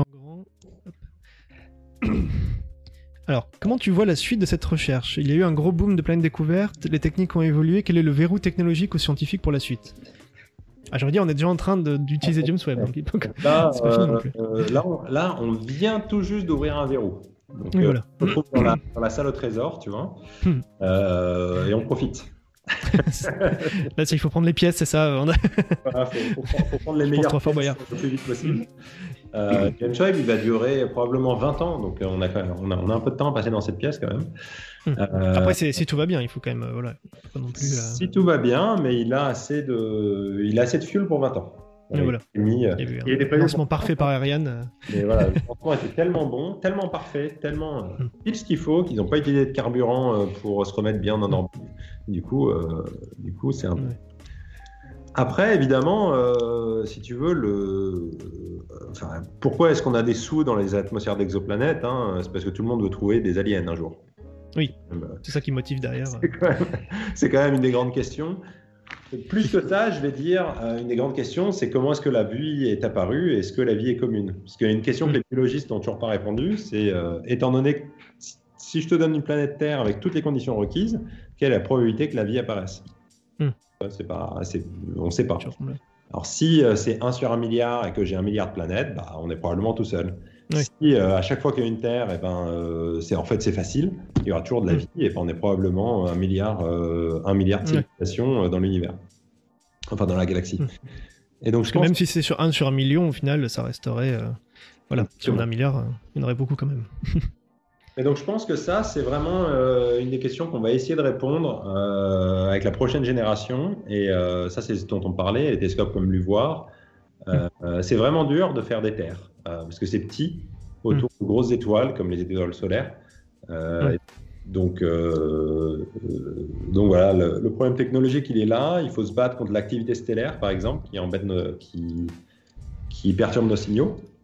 Oui. Vraiment sur des signaux encore 10 à 100 fois plus petits que ce qu'on observe maintenant. mais euh, on est sur la bonne voie. Oui. je pense que d'ici 20 ans, si on continue de s'y mettre, on aura un télescope qui peut faire ça et qui pourra répondre à la question est-ce que les planètes terrestres qui sont autour de nous est-ce qu'elles ont toutes en commun un truc qui est, probablement dû à la vie? Ou alors, au contraire, est-ce que euh, est-ce qu'il n'y a rien qui, sort de l'inhabituel et euh, il n'y a probablement pas de, pas de vie ailleurs? Ouais. Donc voilà. Rendez-vous dans 20-30 ans. Encore, mais bon, non, c'est là où j'ai l'impression qu'en fait, finalement, enfin, on dit toujours ça. Euh, on disait peut-être déjà ça pour James Webb, que ce serait peut-être lui qui trouverait des choses, ou peut-être même qu'on a commencé à le dire avec Hubble, ça y est, on va peut-être voir les, s'il y a de la vie dans l'univers, des choses comme ça bah, Disons que même James Webb, il n'avait pas été pensé au départ pour les exoplanètes. Hein. Donc on n'a toujours pas d'instrument vraiment euh, pensé pour les atmosphères d'exoplanètes. Et, euh... Et disons. C'est pas Ariel aussi qui devait observer un peu, il n'y a pas d'autres télescopes entre deux en tout cas qui devait qui devrait pouvoir aider en tout cas avant d'avoir vraiment Ariel, Mais Ariel, c'est un peu trop petit pour faire la planète terrestre. Mais disons que si tu veux, les astronomes sont toujours un peu euh, optimistes. Hmm. Oui. Quand on prépare le télescope, au départ, on dit vous allez voir, on va faire des trucs super, et puis ça coûte pas super. et puis après, bon. Euh, au fur et à mesure du temps, bah, le prix monte et le nombre de choses qu'on peut faire diminue. Et à hmm. la fin, c'est quand même exceptionnel et incroyable, mais ça coûté plus cher et ça fait moins de choses que ce qu'on avait promis. Oui, d'accord. Euh, donc James Webb, on avait parlé effectivement d'essayer de faire des biosignatures. On en a parlé pour euh, le, European Extremely Large Telescope, donc télescope au sol. Si on a beaucoup de chance et que les planètes sont cool avec nous, euh, c'est-à-dire que si euh, on trouve une cible qui est proche de la Terre, autour d'une étoile calme, etc., euh, etc., peut-être qu'on pourra le faire. mais ça sera unique si tu veux. Ça sera peut-être une cible. Moi, ce que je parle, c'est dans 20-30 ans, c'est de réussir à construire un télescope qui pourra faire un grand nombre de cibles. Oui. Pas forcément être focalisé juste sur la plus proche, la meilleure. Hmm. Et qui du coup. Encore une fois, comme on disait, s'il faut, voilà, s'il faut en faire un million, euh, à chaque fois, juste pour en trouver une seule, bon, on n'y est pas encore avec le James Webb. Là. Alors d'ailleurs, tiens, une petite question, effectivement, encore de Splagada, sur le, le, le, temps, en tout cas, d'observation. Parce que ça, effectivement, peut peut-être un petit résumé de comment ça marche, l'attribution en fait de, aux équipes. C'est euh, assez fou euh, dans le monde actuel, hein, mais euh, c'est parfaitement démocratique et parfaitement anonyme. vive la science, hein, quand même. C'est-à-dire, vive la science, c'est sans frontières, c'est assez incroyable. C'est-à-dire que n'importe qui ici qui écoute ce Twitch peut soumettre des propositions d'observation à James Webb. si vous avez... Ah, c'est vrai, il n'y a pas de de pas prérequis d'université de institution quoi que ce soit. Euh, tu vas sur le truc des proposals et tu peux, tu peux soumettre des choses. Et c'est anonyme. Il n'y a, pas de. Il a pas de Donc, juste pour proposer, de dire par exemple, observer telle cible. C'est vraiment ça en fait. Voilà, tu dis. Euh, hmm. Alors, moi, j'ai soumis un proposal. J'ai dit voilà, je veux observer euh, cette étoile avec cette planète pendant tant de temps avec un instrument. Mm. Euh, parce que j'ai envie de répondre à cette question scientifique et je montre que les observations que je vais faire vont répondre à la question que je me pose. Alors, je dois argumenter que c'est une question euh, qui est euh, intéressante et je dois argumenter que les observations que je vais faire, je ne peux pas les faire autrement qu'avec James Webb et qu'elles vont répondre à la question. Donc, ça, mm. ça, demande quand même du travail et de la connaissance de ce qui se passe. Ensuite, tout ça, c'est mélangé et c'est sélectionné. Il y a un jury qui se retrouve euh, qui, lit comme un jury, c'est pas juste après tirage au sort sur. Euh, c'est pas un tirage au sort, voilà, il y a un jury. Euh, il faut élaguer 90% des demandes. C'est-à-dire que. Alors, au, dernier coup, on a eu 20% de réussite, mais là, maintenant, ça va tomber à 12-13% à peu près. Ah oui, oui. D'ailleurs, j'avais vu que j'avais vu une courbe, je sais pas si vous l'avez vu, ça a dû tourner dans la communauté, mais où, juste avant, il y, a des dates limites en fait, c'est ça. Oui, ça. Et apparemment, les chercheurs quand même, ils font, ils s'y prennent un peu tous au dernier moment aussi, vu que c'est genre ah Dans bah. les dernières heures, il y avait un pic un peu, ça commençait à être un peu en exponentiel euh, de soumission. Euh, la manière dont le métier marche, c'est qu'on a toujours tellement de sollicitations partout que euh, personne n'arrive à se focaliser sur les choses avant que ce soit. Que ce soit trop tard, enfin quasiment trop tard. Et d'un autre côté, tu peux jamais vraiment écrire la proposition tout seul. Tu as besoin de tes collègues qui soient disponibles au même moment. Mm. Et donc, les deux, trois jours avant la deadline, c'est là où tout le monde s'arrête, dit bon, ok, on arrête tout le reste, là, soyons sérieux pour réussir à écrire. donc il y a beaucoup de choses qui sont. Du coup, beaucoup, Alors c'est pas booké pour 20 ans, non Parce qu'il y a un call chaque année, donc on remplit les trucs mm. année par année. Oui, c'est ça. Donc là, typiquement, d'ailleurs, on en parlait, euh, on avait parlé en janvier, je crois, et euh, c'était fin janvier qu'il y avait le. Le, justement le, le, dernier booking en tout cas pour l'année. Euh. J'ai fini à 2 Parce que c'est par cycle, hein, c'est ça. À 2h du matin, Envoyer Parce que c'est cycle, hein, c'est ça, on dit cycle 2, cycle, enfin, il y avait cycle 1, cycle 2, des trucs comme ça. C'est un nouveau cycle chaque année, euh, ils allouent un, certain nombre de temps chaque année et on doit reproposer des choses. Et donc ça veut dire que si quelqu'un a une super idée, euh, enfin, même si quelqu'un, imaginons qu'il y a vraiment voilà, un truc où ça se voit qu'il y a une planète vraiment intéressante et qui n'était pas dedans, est-ce qu'on peut quand même euh, booker un peu, une, en retirer peut-être une, une place? Est-ce bah que quelqu'un peut dire finalement je change de cible? Est-ce que non, une fois que non, une fois que tu es accepté, pas négocier. tu as du temps, euh, tu as ce qu'on appelle euh, le temps du directeur, c'est-à-dire qu'il y a une partie du temps qui est alloué au fil de l'eau. Hmm. Si euh, demain je te fais une super découverte et j'ai besoin de James Webb dans les deux mois qui viennent et que je peux attendre le cycle, j'ai un mécanisme pour proposer, mais il faut vraiment que ce soit très convaincant. En général, on va dire bah non, écoute, quel est le problème? Attends la date normale avec tout le monde et on comparera. Et des fois, tu as des choses qui sont effectivement sensibles et que tu as besoin de voir très rapidement. Et là, il y a, cette manière-là. D'accord. Ah, c'est universel pour tout le projet de recherche, ça doit être ça le, fait de booker dans les moments. Et une question d'Harper Six, oui, que ça j'en avais discuté aussi pour l'article, mais euh, demande si les données sont publiques. Par exemple, exploiter une demande d'un autre observatoire, est-ce que c'est possible? Alors oui, euh, donc les données, il y a quand même entre 6 mois et un an de données propriétaires pour les gens qui se sont embêtés à faire le de la proposition. Euh, euh, qu'est-ce que ça permet? Ça permet de faire de la science dans de bonnes conditions et de, euh, de prendre le temps de bien vérifier ce qu'on fait sans avoir hmm. peur que quelqu'un d'autre arrive et publie à notre place en faisant un travail plus moche et plus rapide. Au bout d'un an, les données sont publiques. Voilà. Il y a Après, ça dépend, je crois. Il y a, on peut booker différentes, enfin, différents délais, c'est ça, je crois. De... Il y a certains programmes, les, les, gros programmes, les larges programmes, les données sont publiques directement, par exemple. Hmm. En On général, a peut-être plus de chances d'être accepté, je crois, si on fait public tout de suite. Il n'y a, pas un- y a pas un truc comme ça qui aide un peu ou? Non, pas forcément, non. pas Euh, forcément, non Euh, euh, et honnêtement, c'est pas une très bonne idée, à moins que tu aies réussi à construire une communauté, euh, enfin, que- que- qu'il y ait un intérêt spécifique à ce que ce soit public tout de suite. Euh, mais sinon, Ouais. pour moi, ça mène, à, ça mène à de la mauvaise science quand les données sont pub- publiques trop tôt. Parce que tout le monde est stressé, tout le monde se dépêche, Hmm. et du coup, tout le monde va trop vite.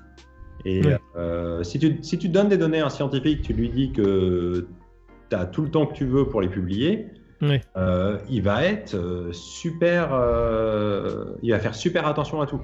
Il Ouais. va tout vérifier, etc. Et à la fin, il va euh, sortir quelque chose de beaucoup plus carré, ouais. Hmm. Si tu lui dis, écoute, si, ouais. euh, je te donne tes données, mais euh, je les ai données aussi à cette équipe et vous êtes en concurrence, donc euh, voilà. le public Mm. gagne, eh ben, tu vas faire le travail le plus moche possible et sortir quelque chose. Et voilà. Parce que malheureusement, la science, elle échappe pas non plus euh, aux questions budgétaires derrière, vu que derrière, le, c'est pas, ils veulent pas forcément avoir la gloire, mais en tout cas, le, ceux qui publient plus d'articles de renommée, en tout cas, ils seront plus de, ils auront plus de budget pour les prochaines recherches quand même aussi. Donc, Exactement. bon. Faut Alors- être super pote avec les mecs qui font tourner les télescopes, correctionner. Voilà. c'est de la corruption là. Je sais pas s'il y a de la corruption de- de- des gens qui arrivent à, à utiliser des données en même temps. mais bon. C'est pas facile, hein. il y a quand même beaucoup de. Oui, là, en plus, tout est public, de toute Ouais, façon. il y a quand même c'est une quinzaine de personnes, euh, donc faut- Mm. il faut vraiment. euh, voilà. Ça peut peut-être marcher avec un télescope qui est dans un coin, euh, dans un petit coin, voilà, de la campagne. mais bon, sur le James Webb, je pense que. Ils sont beaucoup plus faciles d'accès de toute façon, Mm. dans lesquels il y a moins de pression. Et là, tu peux avoir du temps plus. Ouais. D'ailleurs, il y a un compte euh, Twitter, je crois, qui euh, montre pour le James Webb. Qu'est-ce que à chaque fois j'observe ça. euh, il dit à peu près les cibles, en tout cas quand elles sont un peu publiques, il me semble. Je sais pas si tu avais vu celui-là sur Twitter, mais euh, il dit en ce moment j'observe telle cible. Ouais, ouais, Voilà, il y a- donc il y a un oui, truc, euh, exactement. On peut suivre ce que c'est James ça, Webb fait. Donc comme quoi c'est que tout est public quand même. hein. Une question de Gib Star Tracker. Par rapport aux atmosphères, est-ce qu'on pourrait avoir un ciel sur une exoplanète d'une couleur très exotique? Ou est-ce que ce serait toujours bleu à cause de la diffusion de Rayleigh qui reste la même partout? Ah, alors ça tombe bien, j'ai travaillé là-dessus. Alors, voilà. bien, c'est tu peux chercher. euh, c'est un press release. Tu tapes Parmentier, press release, NASA 2016. Tu vas tomber sur quelque chose de joli. Attends, parce que j'avais le truc des... Non, c'est pas les trucs de Jupiter, hein, c'est pas celle-là. Parce que j'avais des trucs des différents de Jupiter. Bah, c'est celle. Ah, attends. Ah, Il y a plein de. Il y a une vingtaine de modèles différents, de petits ronds différents sur Bah, l'image. ça doit être celui-là, mais je vais quand même... Attends, Parmentier, tu disais 2016 Parmentier Ouais, celui. 2016, press release, NASA. euh, c'est celui qui s'appelle euh, On va voir ça. Cloudy Nights and Hot Jupiter, quelque chose comme ça. Il y a Exoplanet Cloud, Friend Info. Je sais pas si c'est celle-là. Ah, Vas-y, partage pour voir. Ouais, on va voir. Ah, ça doit être ça, oui. Non, mais c'était celle que j'ai mis de côté en plus, je pense. Ouais, voilà. Alors, ça un il y a le pub qui arrive au moment. Exactement, voilà, super. C'est ça? Bon. Alors ça, je m'étais bien amusé. Euh, voilà, donc j'avais pris, en fait, c'est des modèles de planètes que je fais. Donc en, en ligne, là, tu as les planètes à différentes températures. Euh, Attends, à chaque ouais. colonne, excuse-moi, c'est une température différente. Ligne, je suppose des, de la présence de différents types de nuages sur ma Ah, attends, on a, attends, on a la pub maintenant. Attends deux secondes. Parce qu'il y a des gens qui vont pendant 20 secondes, ils entendent pas trop entendre. Ah, une On va juste relancer rapidement. euh. C'est sur Twitch, il y a des petites pubs qui se lancent parfois. Juste lancé, il y avait Splagada qui avait trouvé un autre lien. Alors peut-être que c'est pas le même. Non, c'est le oui, c'est le même. C'est ouais. la même chose, voilà. C'est la même chose, c'est bon. C'est juste été pour vérifier ça. ouais, pas mal relayé à l'époque. euh, Voilà, super. Et tiens, attends, pendant ce temps-là, il veut aussi une question, mais on verra après, ok. Hop, voilà, je te laisse faire maintenant, ça doit être bon pour la pub. Ouais. Pour- on va dire au moins pour Splagada, parce que le pauvre, il pose des bonnes questions, puis euh, il disait pas la pub maintenant. euh. Donc, euh, donc j'ai pris ces modèles, donc c'est les modèles 3D de planètes. hein. donc on parle de Jupiter chaud. Donc c'est- les planètes, c'est comme la Lune et la Terre, c'est-à-dire qu'elles ont toujours la même face à leur étoile. Donc tu as vraiment un côté jour, un côté nuit euh, permanent. Et donc le côté jour est très chaud, le côté nuit est froid. Et donc là, je regarde le côté jour. Et ce que j'ai fait, c'est j'ai pris les modèles que j'avais. Et au lieu de sortir bêtement les specs pour comparer à James Webb, j'ai reprojeté ça sur les euh, récepteurs des yeux. Et après, j'ai Hmm. reprojeté sur les RGB. Donc Ah finalement, ça transforme un spec dans la vraie couleur euh, de la planète. Oui, d'accord. Donc ça, voilà, ça c'est toutes les couleurs possibles, une partie des couleurs possibles que ces planètes peuvent avoir.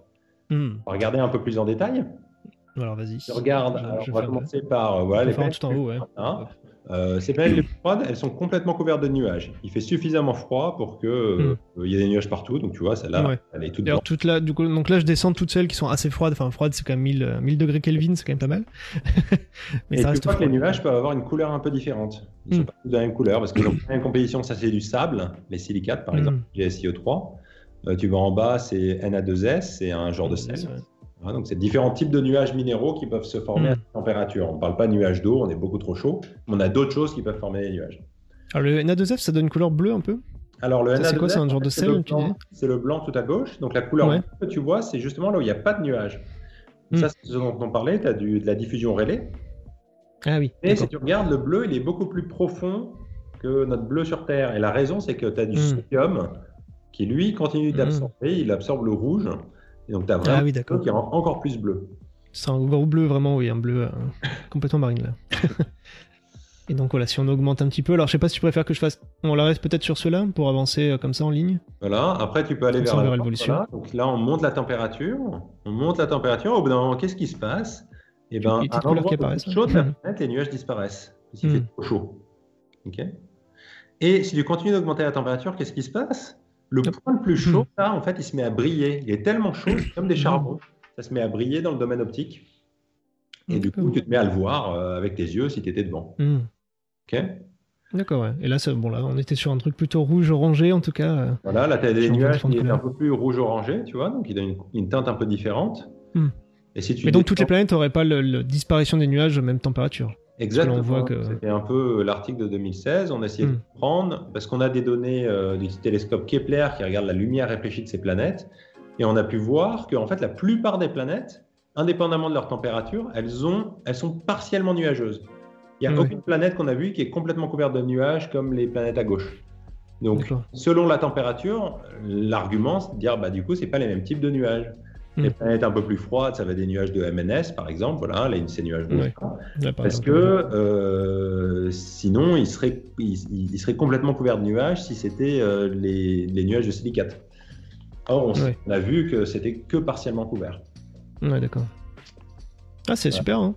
Est-ce que du coup, alors la question que j'aurais envie de poser tout de suite, c'est est-ce que ça a été, est-ce que tu l'as mis à jour depuis avec, euh, ou est-ce que tu comptes le mettre à jour justement quand on aura peut-être plus de données euh, Euh, bah oui, pourquoi pas. Une fois qu'on sait mieux parmi ces modèles lesquels sont vrais, euh, on, pourra, on pourra entourer avec un petit marqueur. Voilà. Voilà Ça, lesquels. Et ça s'arrête vraiment à ça, du coup, il n'y a pas d'autre. Pourquoi est-ce que t'es pas allé plus loin que, ou plus bas aussi d'ailleurs enfin, Pourquoi cet échantillon, en tout cas, de entre 1000 et 2100 Alors pourquoi cet échantillon C'est des échantillons un peu physiques, du coup? C'était euh, pour interpréter spécifiquement les données du télescope Kepler, qui est Ah Oui, c'était vraiment en fonction des données. Mm. gamme de longueur d'onde. Non, c'est une gamme de température, excuse-moi. Hmm. Depuis, on a découvert des planètes beaucoup plus chaudes, qu'on appelle les Jupiters ultra chauds, parce qu'on a Attends. une imagination, euh, les chercheurs. Mm. On passe de Hmm. Jupiter chaud, Jupiter ultra chaud. Euh, donc là, elles sont pas dessus. Euh, les planètes les plus froides, pour l'instant, on n'avait aucune information dessus, donc je me suis pas, je me suis pas Ouais. et à les modéliser, si tu veux. D'accord. En Mais tout cas, c'est fascinant à imaginer, ouais. On pourra s'amuser à, à continuer ça. Ah, attends. Euh, J'ai peut-être raté une petite question. Alors le cas, J'espère que vous avez pas trop raté avec la pub, pardon, j'avais pas vu, mais on a fait une petite pause quand même. Et oui, le cas, donc, c'est Kelvin. Alors, demande, est-ce que c'est la température moyenne de la planète, oui Oui, c'est la température, on avait ça la température d'équilibre. C'est la température qui ferait sur la planète si la température était homogène. Et on parle de quoi d'ailleurs les hautes- Vraiment les nuages en fait En haute atmosphère Ah. ou... Euh, l'endroit qu'on voit, Oui. la photosphère, donc c'est l'endroit qu'on voit, littéralement. En général, c'est souvent, oui, a des nuages quand même. soit, bah, soit des nuages, Mm. soit euh, quand t'as pas de nuages, bah, c'est Oui. là, là où, là où la diffusion Rayleigh et les molécules d'eau absorbent. Oui, d'accord. Ok. Alors d'ailleurs, en parlant de nuages, c'était un... je- On n'a pas encore parlé de celle-là de planète aussi, euh, GJ1214b, mais je sais que c'était une des planètes où il y avait un, un doute justement sur des nuages de haute altitude. Ça. Donc ça, euh, je te laisse présenter cette planète. euh. Alors juste avant pour euh, finir, Si euh, c'est à peu Ouais. près la même chose que les degrés Celsius. Il y a 200 degrés de différence entre les deux. Mm. Donc pour des trucs à 10 degrés, euh, 213? ça revient à la même Je chose. sais, je sais même plus. C'est combien déjà exactement C'est 213 ou c'est plus... euh, 73, je crois. 73, ouais, pardon. Euh. Oui, JG1214, bon, on a un papier qui va sortir euh, la semaine 73, prochaine. Euh, c'est une planète mystérieuse parce que c'est une, Neptu- c'est une planète entre Neptune et la Terre. Euh, donc euh, on ne connaît pas grand-chose. Est-ce que- Attends, il y a une petite question qui passait de Tardidri- Tadidris, bien vu. Euh, c'est quoi qui modifie la composition de l'atmosphère d'une Ah. exoplanète? Le hasard à la création de la planète Ah oui, c'est une Ah question. bah oui, c'est une très très bonne question euh, euh, parce que justement, euh, c'est une question. C'est qu'on toute la question. oui, voilà. c'est- C'est-à-dire C'est que toute la- euh, on a pas mal de théories, comme je te disais, qui disent si ta planète se forme très loin, par exemple, elle aura plus d'oxygène parce que quand tu es loin dans le disque, l'eau est sous forme de cailloux et c'est plus facile d'accréter des cailloux, enfin de, la glace que du gaz. Hmm. Tu vas enrichir ton atmosphère en oxygène, par exemple. Mais évidemment, c'est dur dans les données de voir ça facilement parce que pour chaque système, il y a quand même un côté très stochastique, un côté chanceux de mm. euh, combien euh, d'astéroïdes euh, la planète va se prendre au moment où elle se forme. et donc ça, ça peut te mettre une grande variation pour une condition donnée dans la composition chimique de ton atmosphère. Donc c'est mm. vraiment là où on est content d'avoir James Webb, parce qu'à la fois on va pouvoir mesurer ces compositions d'atmosphère beaucoup plus précisément, et on va pouvoir le faire pour des centaines de planètes. Mm. Pour vraiment avoir une statistique et euh, réussir à voir des tendances malgré le bruit stochastique, malgré les variations dues à euh, ce hasard euh, pendant la formation. Ouais. Voilà. D'accord. Ah tiens, j'avais retrouvé ça d'ailleurs, je l'ai pas montré tout à l'heure, avant de passer à 1214B. Il y avait ce, fichier, ce fichier là aussi, tu on l'avais pas. Mais juste pour rappeler tout à l'heure, donc ce qu'on parlait entre jour et nuit, c'est juste ça la différence, hein, c'est ça Entre. je sais pas si tu vois bien là du coup. Ah, oui, voilà. Euh, donc tu vois, oui, c'est ça. Donc on, voit que la température mesurée, elle est d'environ 500 euh, Kelvin.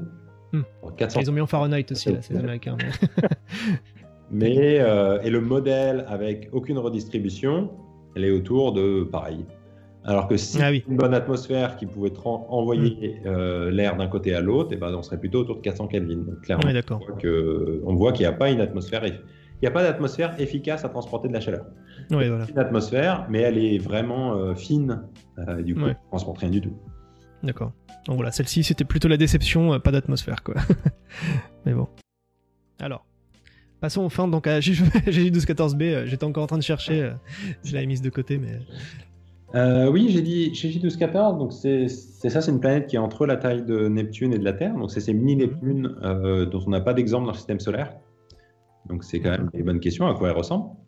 En particulier, on peut se demander euh, combien euh, il y a de métaux euh, dans son atmosphère, c'est-à-dire combien il y a d'éléments autres que de l'hydrogène et de l'hélium dans son atmosphère. On voit dans le système solaire, bon, il y a le Soleil, le Soleil il a de l'hydrogène, de l'hélium et plein d'autres choses. Dans Jupiter, on voit que ces autres choses, elles sont trois fois plus abondantes que dans le Soleil. Dans Saturne, elles sont environ dix fois plus abondantes. Dans Uranus et Neptune, elles sont environ 30 fois plus abondantes.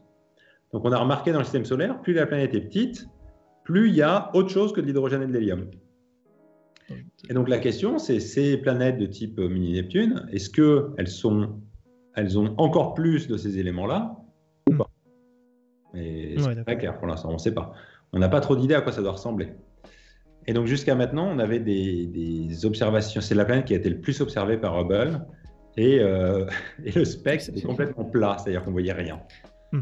C'était la déception celle-là, du coup, apparemment, c'est ça que tu racontais. Euh. Bah, c'était un peu frustrant parce qu'on a passé 64 euh, orbites, donc hmm. les orbites, énorme. donc 64 heures, si tu veux, hmm. même plus, une centaine d'heures. On a fait une centaine d'heures de Hubble sur cette planète. Ah oui, on parle des orbites de Hubble. Là. on n'arrive pas à détecter l'atmosphère. Bah, c'est bizarre. donc il y avait plusieurs idées l'idée qu'elle elle ait une atmosphère très lourde, donc il y avait beaucoup de ces éléments lourds, et du coup, ça fait que l'atmosphère est plus fine et c'est plus dur à voir, ou hmm. qu'il y a des nuages en très haute altitude. Hmm. Et donc là, on l'a observé avec euh, James Webb. Euh, on l'a observé dans la lumière euh, thermique, donc avec l'instrument MIRI, c'est vraiment à de grandes longueurs d'onde. Et on l'a regardé, au lieu de regarder le transit, parce qu'on avait vu que le transit, ça marchait pas. Hmm. Avec Hubble, on a vu, ça marche pas, ça marche pas, ça marche pas. Là, on a regardé la lumière émise par la planète tout au long de son orbite. on a mm. attendu une orbite complète. Complète, ouais. Alors, mm. sais plus, ça dure genre euh, une vingtaine d'heures, un truc comme ça, c'est assez long. Hein. Mm. Une orbite complète, ce qui nous a permis de faire cette mesure entre la différence de température entre le jour et la nuit. Et donc là, on a. Mal, le, truc de NASA, en fait. J'avais pas encore utilisé assez aujourd'hui, mais euh, le site, on peut bien voir là. Euh, Eyes on Exoplanet, c'est ça Oui, c'est ça, voilà. Ça, c'est vrai. On voit qu'elle est pas dans la zone habitable, c'est la zone, euh, la zone ah verte. elle n'est pas dans la zone habitable, elle est plus chaude. Et euh... Alors pourquoi est-ce qu'on s'y intéressait autant à celle-là? Bah, Parce que déjà, c'est un archétype de ce genre de planète qu'on n'a pas dans le système solaire. C'était vraiment pour bien, voilà, pour, du coup, surtout par le type de planète. Ouais. Voilà, quand il y a un nouvel objet, ben, on se demande à quoi ça ressemble, parce qu'on ne hmm. peut, pas, peut pas le prédire facilement. Euh, est-ce que c'est des trucs qui ressemblent à la Terre en plus gros ou des trucs qui ressemblent à une Neptune en plus petit hmm. Ou alors c'est complètement autre chose. Et, euh, et, aussi parce que c'était frustrant. Hein. voilà. D'avoir autant à chaque fois. En fait, au début, peut-être qu'on n'avait pas voulu en faire autant, mais oui. Que... Donc là, on a vraiment réussi à faire ça, à mesurer la température côté jour, côté nuit, voir que c'était pas la même température, donc confirmer qu'il y avait mm. une atmosphère et mm. confirmer que en fait la planète est plus froide que ce qu'on pensait. Et donc, on pense qu'il y a une grande couverture nuageuse et du coup un grand albédo. Donc, elle réfléchit beaucoup de lumière. Environ 50% mm. de la lumière est réfléchie. C'est un petit peu moins que Vénus, mais c'est plus que la Terre, par exemple. Donc, elle serait plus brillante que la Terre. D'accord. Et donc, on, a une idée de la température de surface qu'il pourrait y avoir sur celle-ci, enfin de surface, en tout cas plus interne Probablement pas de surface, mais du coup, euh, bah, euh, c'est une bonne question. que Parce que donc là, la température de, vraiment de, des nuages externes serait assez élevée, alors s'il y a quand même. Euh, ah non, justement, elle serait plus faible vu qu'il y a beaucoup d'albédo quand même. Voilà, c'est plus faible. un peu sur, ouais. C'est plus faible que vous pensez. Ça reste chaud, hein, c'est de l'ordre de 500 ou 600 degrés. Hein, c'est pas. Oui. C'est quand même pas, c'est pas un monde gelé, quoi. Mais ça résout en partie le mystère, c'est-à-dire qu'on a montré qu'il y avait des nuages, donc euh, c'est probablement ça qui nous bloque la vue en mm. transit. Euh, et on a aussi montré que c'était probablement une atmosphère assez lourde. Donc mm. on avait les deux effets combinés qui nous empêchaient de voir au travers. Parce que moi j'avais vu, j'avais discuté avec euh, Renew Hu aussi, qui est de la, enfin plutôt JPL, je crois de, en tout cas c'était en Floride, mais au Californie pardon. Mais en tout cas qui disait que lui c'est ça, il pensait que c'était vraiment un monde océan. Donc là par exemple, par rapport à cette hypothèse là, qu'est-ce qu'on en dit? Alors, est-ce que ça reste possible ou est-ce que c'est ça, reste possible, euh, ça reste possible, mais on peut pas encore déterminer. On sait que c'est une atmosphère lourde, donc c'est-à-dire que ça pourrait très bien être une atmosphère principalement composée d'eau, euh, mais euh, on peut pas différencier ça avec une atmosphère avec du méthane ou du CO2 par exemple. Hmm, oui, d'accord, pas encore à ce moment-là. Mais on sait que c'est pas un truc avec principalement du UH2. On sait que ça ressemble pas à Neptune. oui, d'accord. Parce qu'au début, on appelait ça les mini-Neptunes, au final, bon, c'est pas forcément. Euh, bah là, c'est clairement pas une mini-Neptune, voilà. Ouais, voilà, C'est pas possible. Ok. Ah, il y avait une question d'art plastique, je l'avais pas vu. Est-ce qu'on utilise d'autres longueurs d'onde que la lumière visible ou infrarouge? Alors là, pour le James Webb, du coup, euh, on est que infrarouge d'ailleurs, ce que je disais tout à l'heure. Alors, pour le James Webb, euh, James Webb va jusqu'à 0,6 microns, donc il peut aussi faire visible.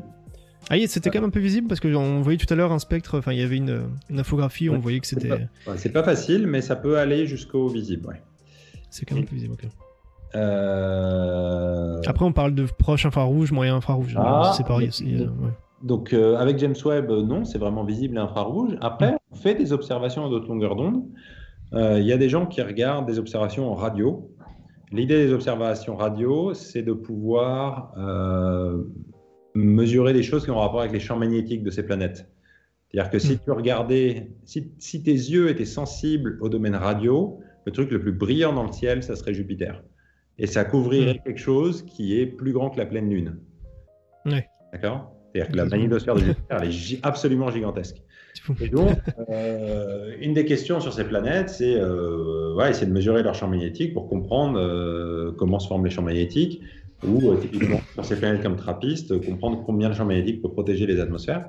Hmm. Et ça, ça marche bien avec le domaine radio parce que tu as des interactions entre l'étoile et la planète qui excitent les ondes radio et donc on essaye. Alors pour l'instant, on a des possibles détections, mais, euh, mais c'est pas clair.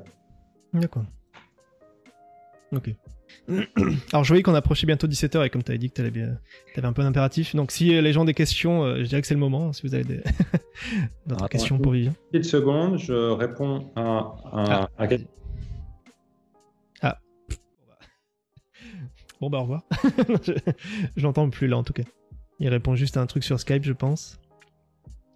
Donc c'est des dernières questions en tout cas, hein, parce que normalement il doit partir à 17h donc... Euh, je vais attendre, il s'est juste coupé son micro. Alors tiens, pendant qu'il est pas là, moi j'avais prévu aussi, euh, c'est pas trop le l'extrême inverse en tout cas en termes de de, planète. Ah non, t'es revenu, c'est bon. Je suis relâché. Voilà, très bien.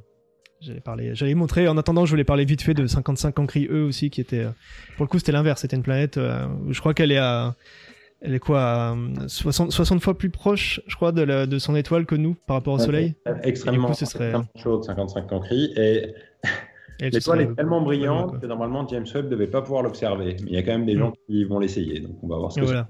Donc ça aussi c'était dans les noms euh, à retenir. Alors, tiens, bah, une question de Spargada. Dans le futur, ton but de carrière, c'est le poste permanent de directeur de recherche au CNRS Alors, J'ai aucune idée du poste idéal pour un astrophysicien. alors ouais, euh, DR de recherche CNRS c'est super, mais euh, moi je suis parti sur la route euh, des, de l'université, donc je, je, hmm. vais être professeur des universités, qui est aussi un poste permanent, mais qui a de l'enseignement, alors que le directeur de recherche n'a pas d'enseignement. Donc c'est deux, deux, deux, carrières possibles. donc là, il faudra que j'envoie des mails en disant bonjour professeur. Exactement. voilà. parce que ça, il faut retenir. Il y en a parfois, parfois on me le dit, hein, quand il y a quelqu'un qui, euh, non, c'est, c'est pas, c'est juste, c'est professeur, c'est pas monsieur. mais bon. Mais oui, par contre, je suis très d'accord avec Esplagada que tu es extrêmement un pédagogue. Et c'est pour ça d'ailleurs que j'étais content que tu acceptes de, de, participer aujourd'hui parce que voilà, je me souvenais, on avait discuté déjà pendant une bonne heure euh, pour l'article alors que je n'attendais pas autant non plus. Euh. Donc là, voilà, très intéressant. Avec plaisir. C'est super de voir qu'il y a plein de gens qui, qui s'intéressent à la chose. oui, c'est ça. C'est comme ça que je suis payé. c'est vrai. Hein. c'est gagnant-gagnant du coup. Voilà. Moi par contre, je suis pas payé du coup, je n'ai pas d'abonnement là du coup. je n'ai pas été payé pour ça, mais c'est pas grave. je le fais par, plaisir aussi, par passion. Non, mais voilà, bah, je sais pas après s'il y avait d'autres questions en tout cas pour, euh, pour Vivien. Si jamais, euh, mais sinon, moi en tout cas, je remercie beaucoup. Euh, j'avais pas trop d'autres questions, je pense en tête. on aura déjà discuté au moins plus de deux heures sur le sujet au total, donc. C'est pas mal. Et euh, je pense que j'avais mis à peu près. En plus, on a vraiment fait le tour avec tout ce que j'avais mis de côté. On est passé un peu vite du coup sur euh, voilà 55 ans crieux qui était intéressante aussi, mais. Euh, il y avait aussi VHS 1256b, mais alors celle-là c'était plus une, une planète comme ça qui était en train d'être étudiée aussi par le James Webb. Ouais, ça c'est. Alors ça, on en a pas parlé, mais c'est l'autre type de planète qu'on observe. C'est-à-dire ça, hmm. c'est une planète complètement différente. Ouais. C'est des planètes qui sont très loin de leur étoile. Donc, donc très loin. Donc pour l'instant, on a parlé que de planètes. Mmh, on a parlé des plus proches. Plus proches que Mercure de leur étoile. Maintenant, on parle. Ça, c'est une planète qui est plus loin que Pluton de son étoile. Ouais. Donc, donc, on n'est toujours pas dans ah, l'inverse. système solaire. On arrive vraiment à voir que les extrêmes. Mmh. Et elles sont suffisamment loin pour qu'on arrive à les séparer, celles-là, spatialement de leur étoile. Et là, c'est l'inverse alors. Là, ouais. C'est l'inverse. On, peut, mmh. vraiment prendre une photo. On a l'imagerie directe. J'étais avec toi. Et le truc, c'est que évidemment, c'est compliqué. Ce qui semble pourtant d'ailleurs, enfin, je pense du point de vue de quelqu'un qui s'y connaît pas, on se dirait, bah, c'est comme ça qu'on observe. On, observe directement la planète. Là, c'est vraiment ce qui se fait du coup. C'est vraiment ce qui se fait. Hmm. Ça reste compliqué parce qu'on est en train de regarder un truc, un point très très faible autour d'un point très très brillant. Quelqu'un qui hmm. disait, c'est comme de regarder une luciole euh, à côté d'un phare euh, situé à 50 km de là. Ah oui. 100 km, ouais, c'est facile. énormément de travail pour pouvoir euh, retirer la lumière de l'étoile, bloquer l'étoile hmm. et faire apparaître la planète à côté. Et ce qui est super avec ces planètes, c'est que euh, tu peux vraiment faire de l'astronomie de manière plus classique, c'est-à-dire tu as un point, tu le regardes et du coup tu le regardes aussi longtemps que tu veux. Donc tu arrives à engranger beaucoup de lumière. Tu n'es pas obligé d'attendre que le machin transite à chaque fois. Donc, ils obtiennent, sur ces planètes-là, tu obtiens une qualité de données qui est bien meilleure que ce qu'on peut faire sur les planètes très proches. Hmm. Et en particulier, je ne sais pas si tu vois le, spectre, euh, je ne sais pas si tu as des trucs du spectre. Sur, celle-ci? Ouais. Euh, non, là, ils avaient mis que euh, c'était juste une illustration. Je vais te mettre le, je vais te mettre l'article hein, parce que parce que c'est vraiment joli et je pense que ça va, ça va vous, ça va vous plaire. L'illustration est belle hein, déjà. Pour celle-ci en tout cas. belle. Euh, où est-ce que je peux te mettre ça dans la conversation là? Euh, dans, le, dans Skype, je pense, oui. Il y a un lien. Tu cliques dessus. Je vais montrer. Tac. Ah, il est en train de me télécharger, j'ai l'impression. ouais, il va. C'est un article, ok. Je vais l'afficher, euh, je vais le mettre. Je sais pas si je peux le mettre sur Firefox. Alors, attendez, bah, je vais le mettre comme ça. C'est celui-là. Hein. Ouais, c'est ça, voilà. Bah, tu, Peux, voilà. Tu peux descendre un peu. donc il y a plein de gens, c'est la première de James. Ouais, là c'est là c'est voilà, ça c'est le boulot aussi de, de chercheurs, on voit les, vrais articles et le boulot de journaliste aussi vu que du coup on doit lire les articles comme ça. Du coup, j'en profite pour, euh, répondre à la question qui était là, qui est le plus grand physicien compétent euh, de ma part et ben je je, ne peux pas répondre parce que euh, la, la, physique ne marche pas juste grâce à des génies solitaires, c'est toujours des groupes euh, des, des, équipes, euh, des, vraiment du travail euh, de longue haleine. les gens construisent les uns sur les autres et donc c'est vraiment cette image que j'essaye de faire passer, hmm. c'est que même si Einstein n'avait pas été là, la relativité aurait été découverte. donc il ne faut pas trop encenser les gens Euh, déjà parce que ça mène à beaucoup de problèmes ensuite. Ouais, c'est vrai. on le voit avec, euh, par... en médecine un petit peu, là on le voit encore aujourd'hui, hein, bon. Les gens qui sont trop encensés, ils pensent qu'ils peuvent faire n'importe quoi sans conséquence et euh, mm. c'est pas bien. Et c'est, pas loin, c'est une ville pas loin de Nice d'ailleurs, qui commence par un M aussi, où il y a des. non, bref, sans entrer trop loin en détail. Mais bon et de manière euh, réaliste, la vraie science en fait se fait mm. vraiment en construisant tout ce que les autres font. Donc euh, il, y a vraiment une, une continuité. Voilà. Mm. Surtout la manière dont la, dont, la, dont la science se fait maintenant. Euh, tu peux plus faire de la science tout seul, c'est pas possible.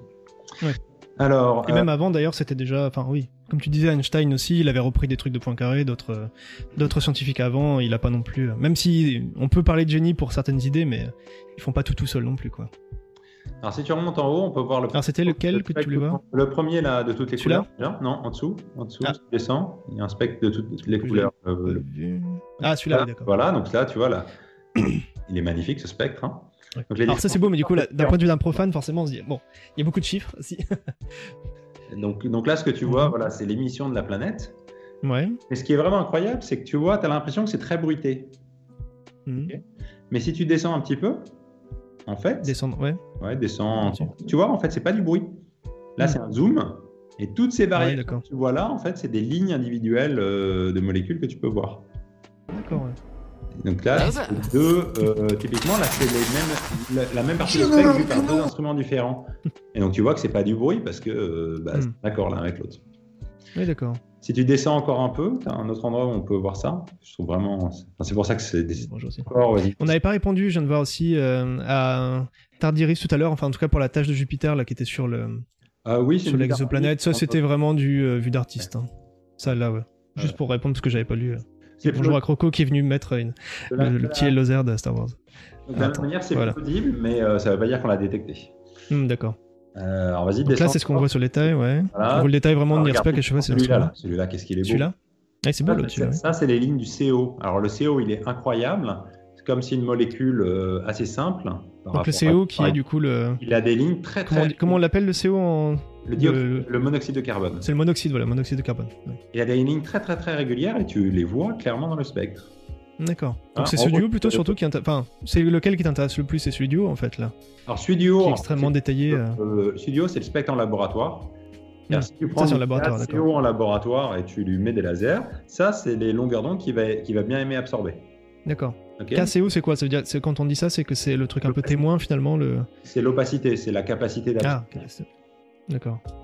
Et, du coup, là, on le compare en dessous, effectivement. Une correspondance, tu vois que dans la planète, eh ben, c'est ça qui se hmm. Alors tu remarques par exemple que les lignes sont un peu plus larges dans la planète que dans le laboratoire. Oui. Hmm. Et ben ça c'est ce qu'on disait, c'est-à-dire comme dans la planète il fait plus chaud, les molécules hmm. passent plus vite. Elles bougent un peu, ouais. Et du, coup, euh... l'effet Doppler qui fait que ça élargit les lignes. Hmm, d'accord.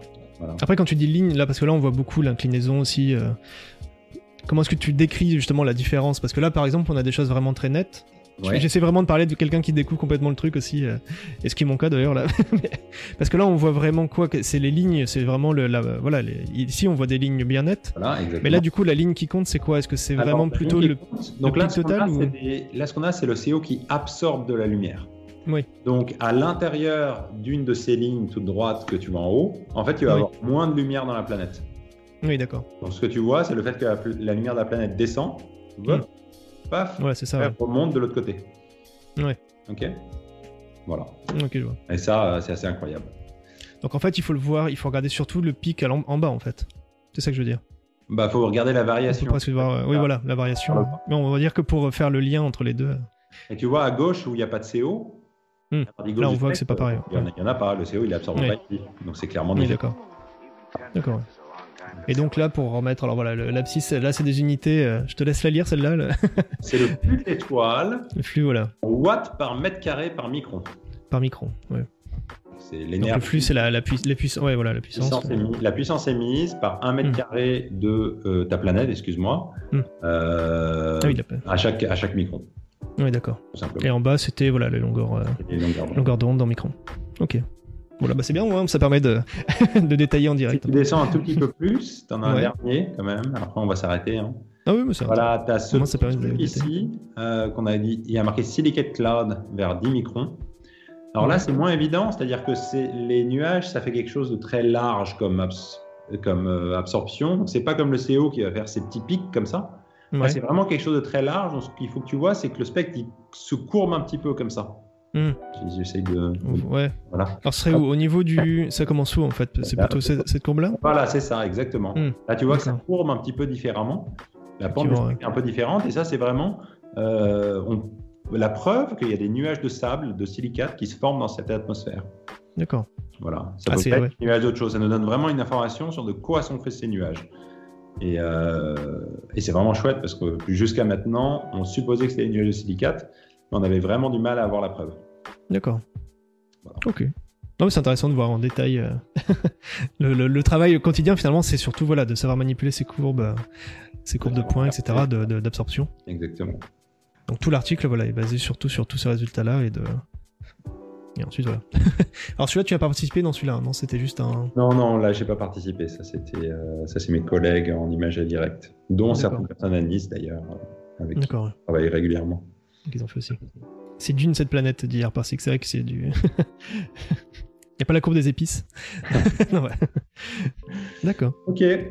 Bah voilà, bah du coup, on arrive à 17h, effectivement. Chouk. Bah, je te remercie encore, hein, donc j'espère. Euh... Splagade a dit voilà, super ce live, donc merci. merci à Vivien, surtout. On a appris plein de trucs et t'es phy- t'es physicien, bon, on sent que voilà, tu t'y connais pas mal. Ah, c'est- Mais c'est je, bien. fais, je fais ça tous les jours. C'est ça. c'est vrai. Voilà. Bon bah très très bien. Bah, Bah, euh, je te quitte là, je vais faire peut-être une conclusion ensuite. euh, sur live. un petit yes science. voilà. Bah merci encore. hein. Et puis euh, je le mettrai donc sur euh, en replay aussi. hein, tu pourras avec peut-être un peu de montage euh, pour couper le début euh, où il n'y avait pas de son, mais euh, au moins il n'y a pas eu d'autres problèmes depuis. Donc voilà. Bah merci encore alors Vivien, puis bah, Bah, bonne, à bonne, fin de journée.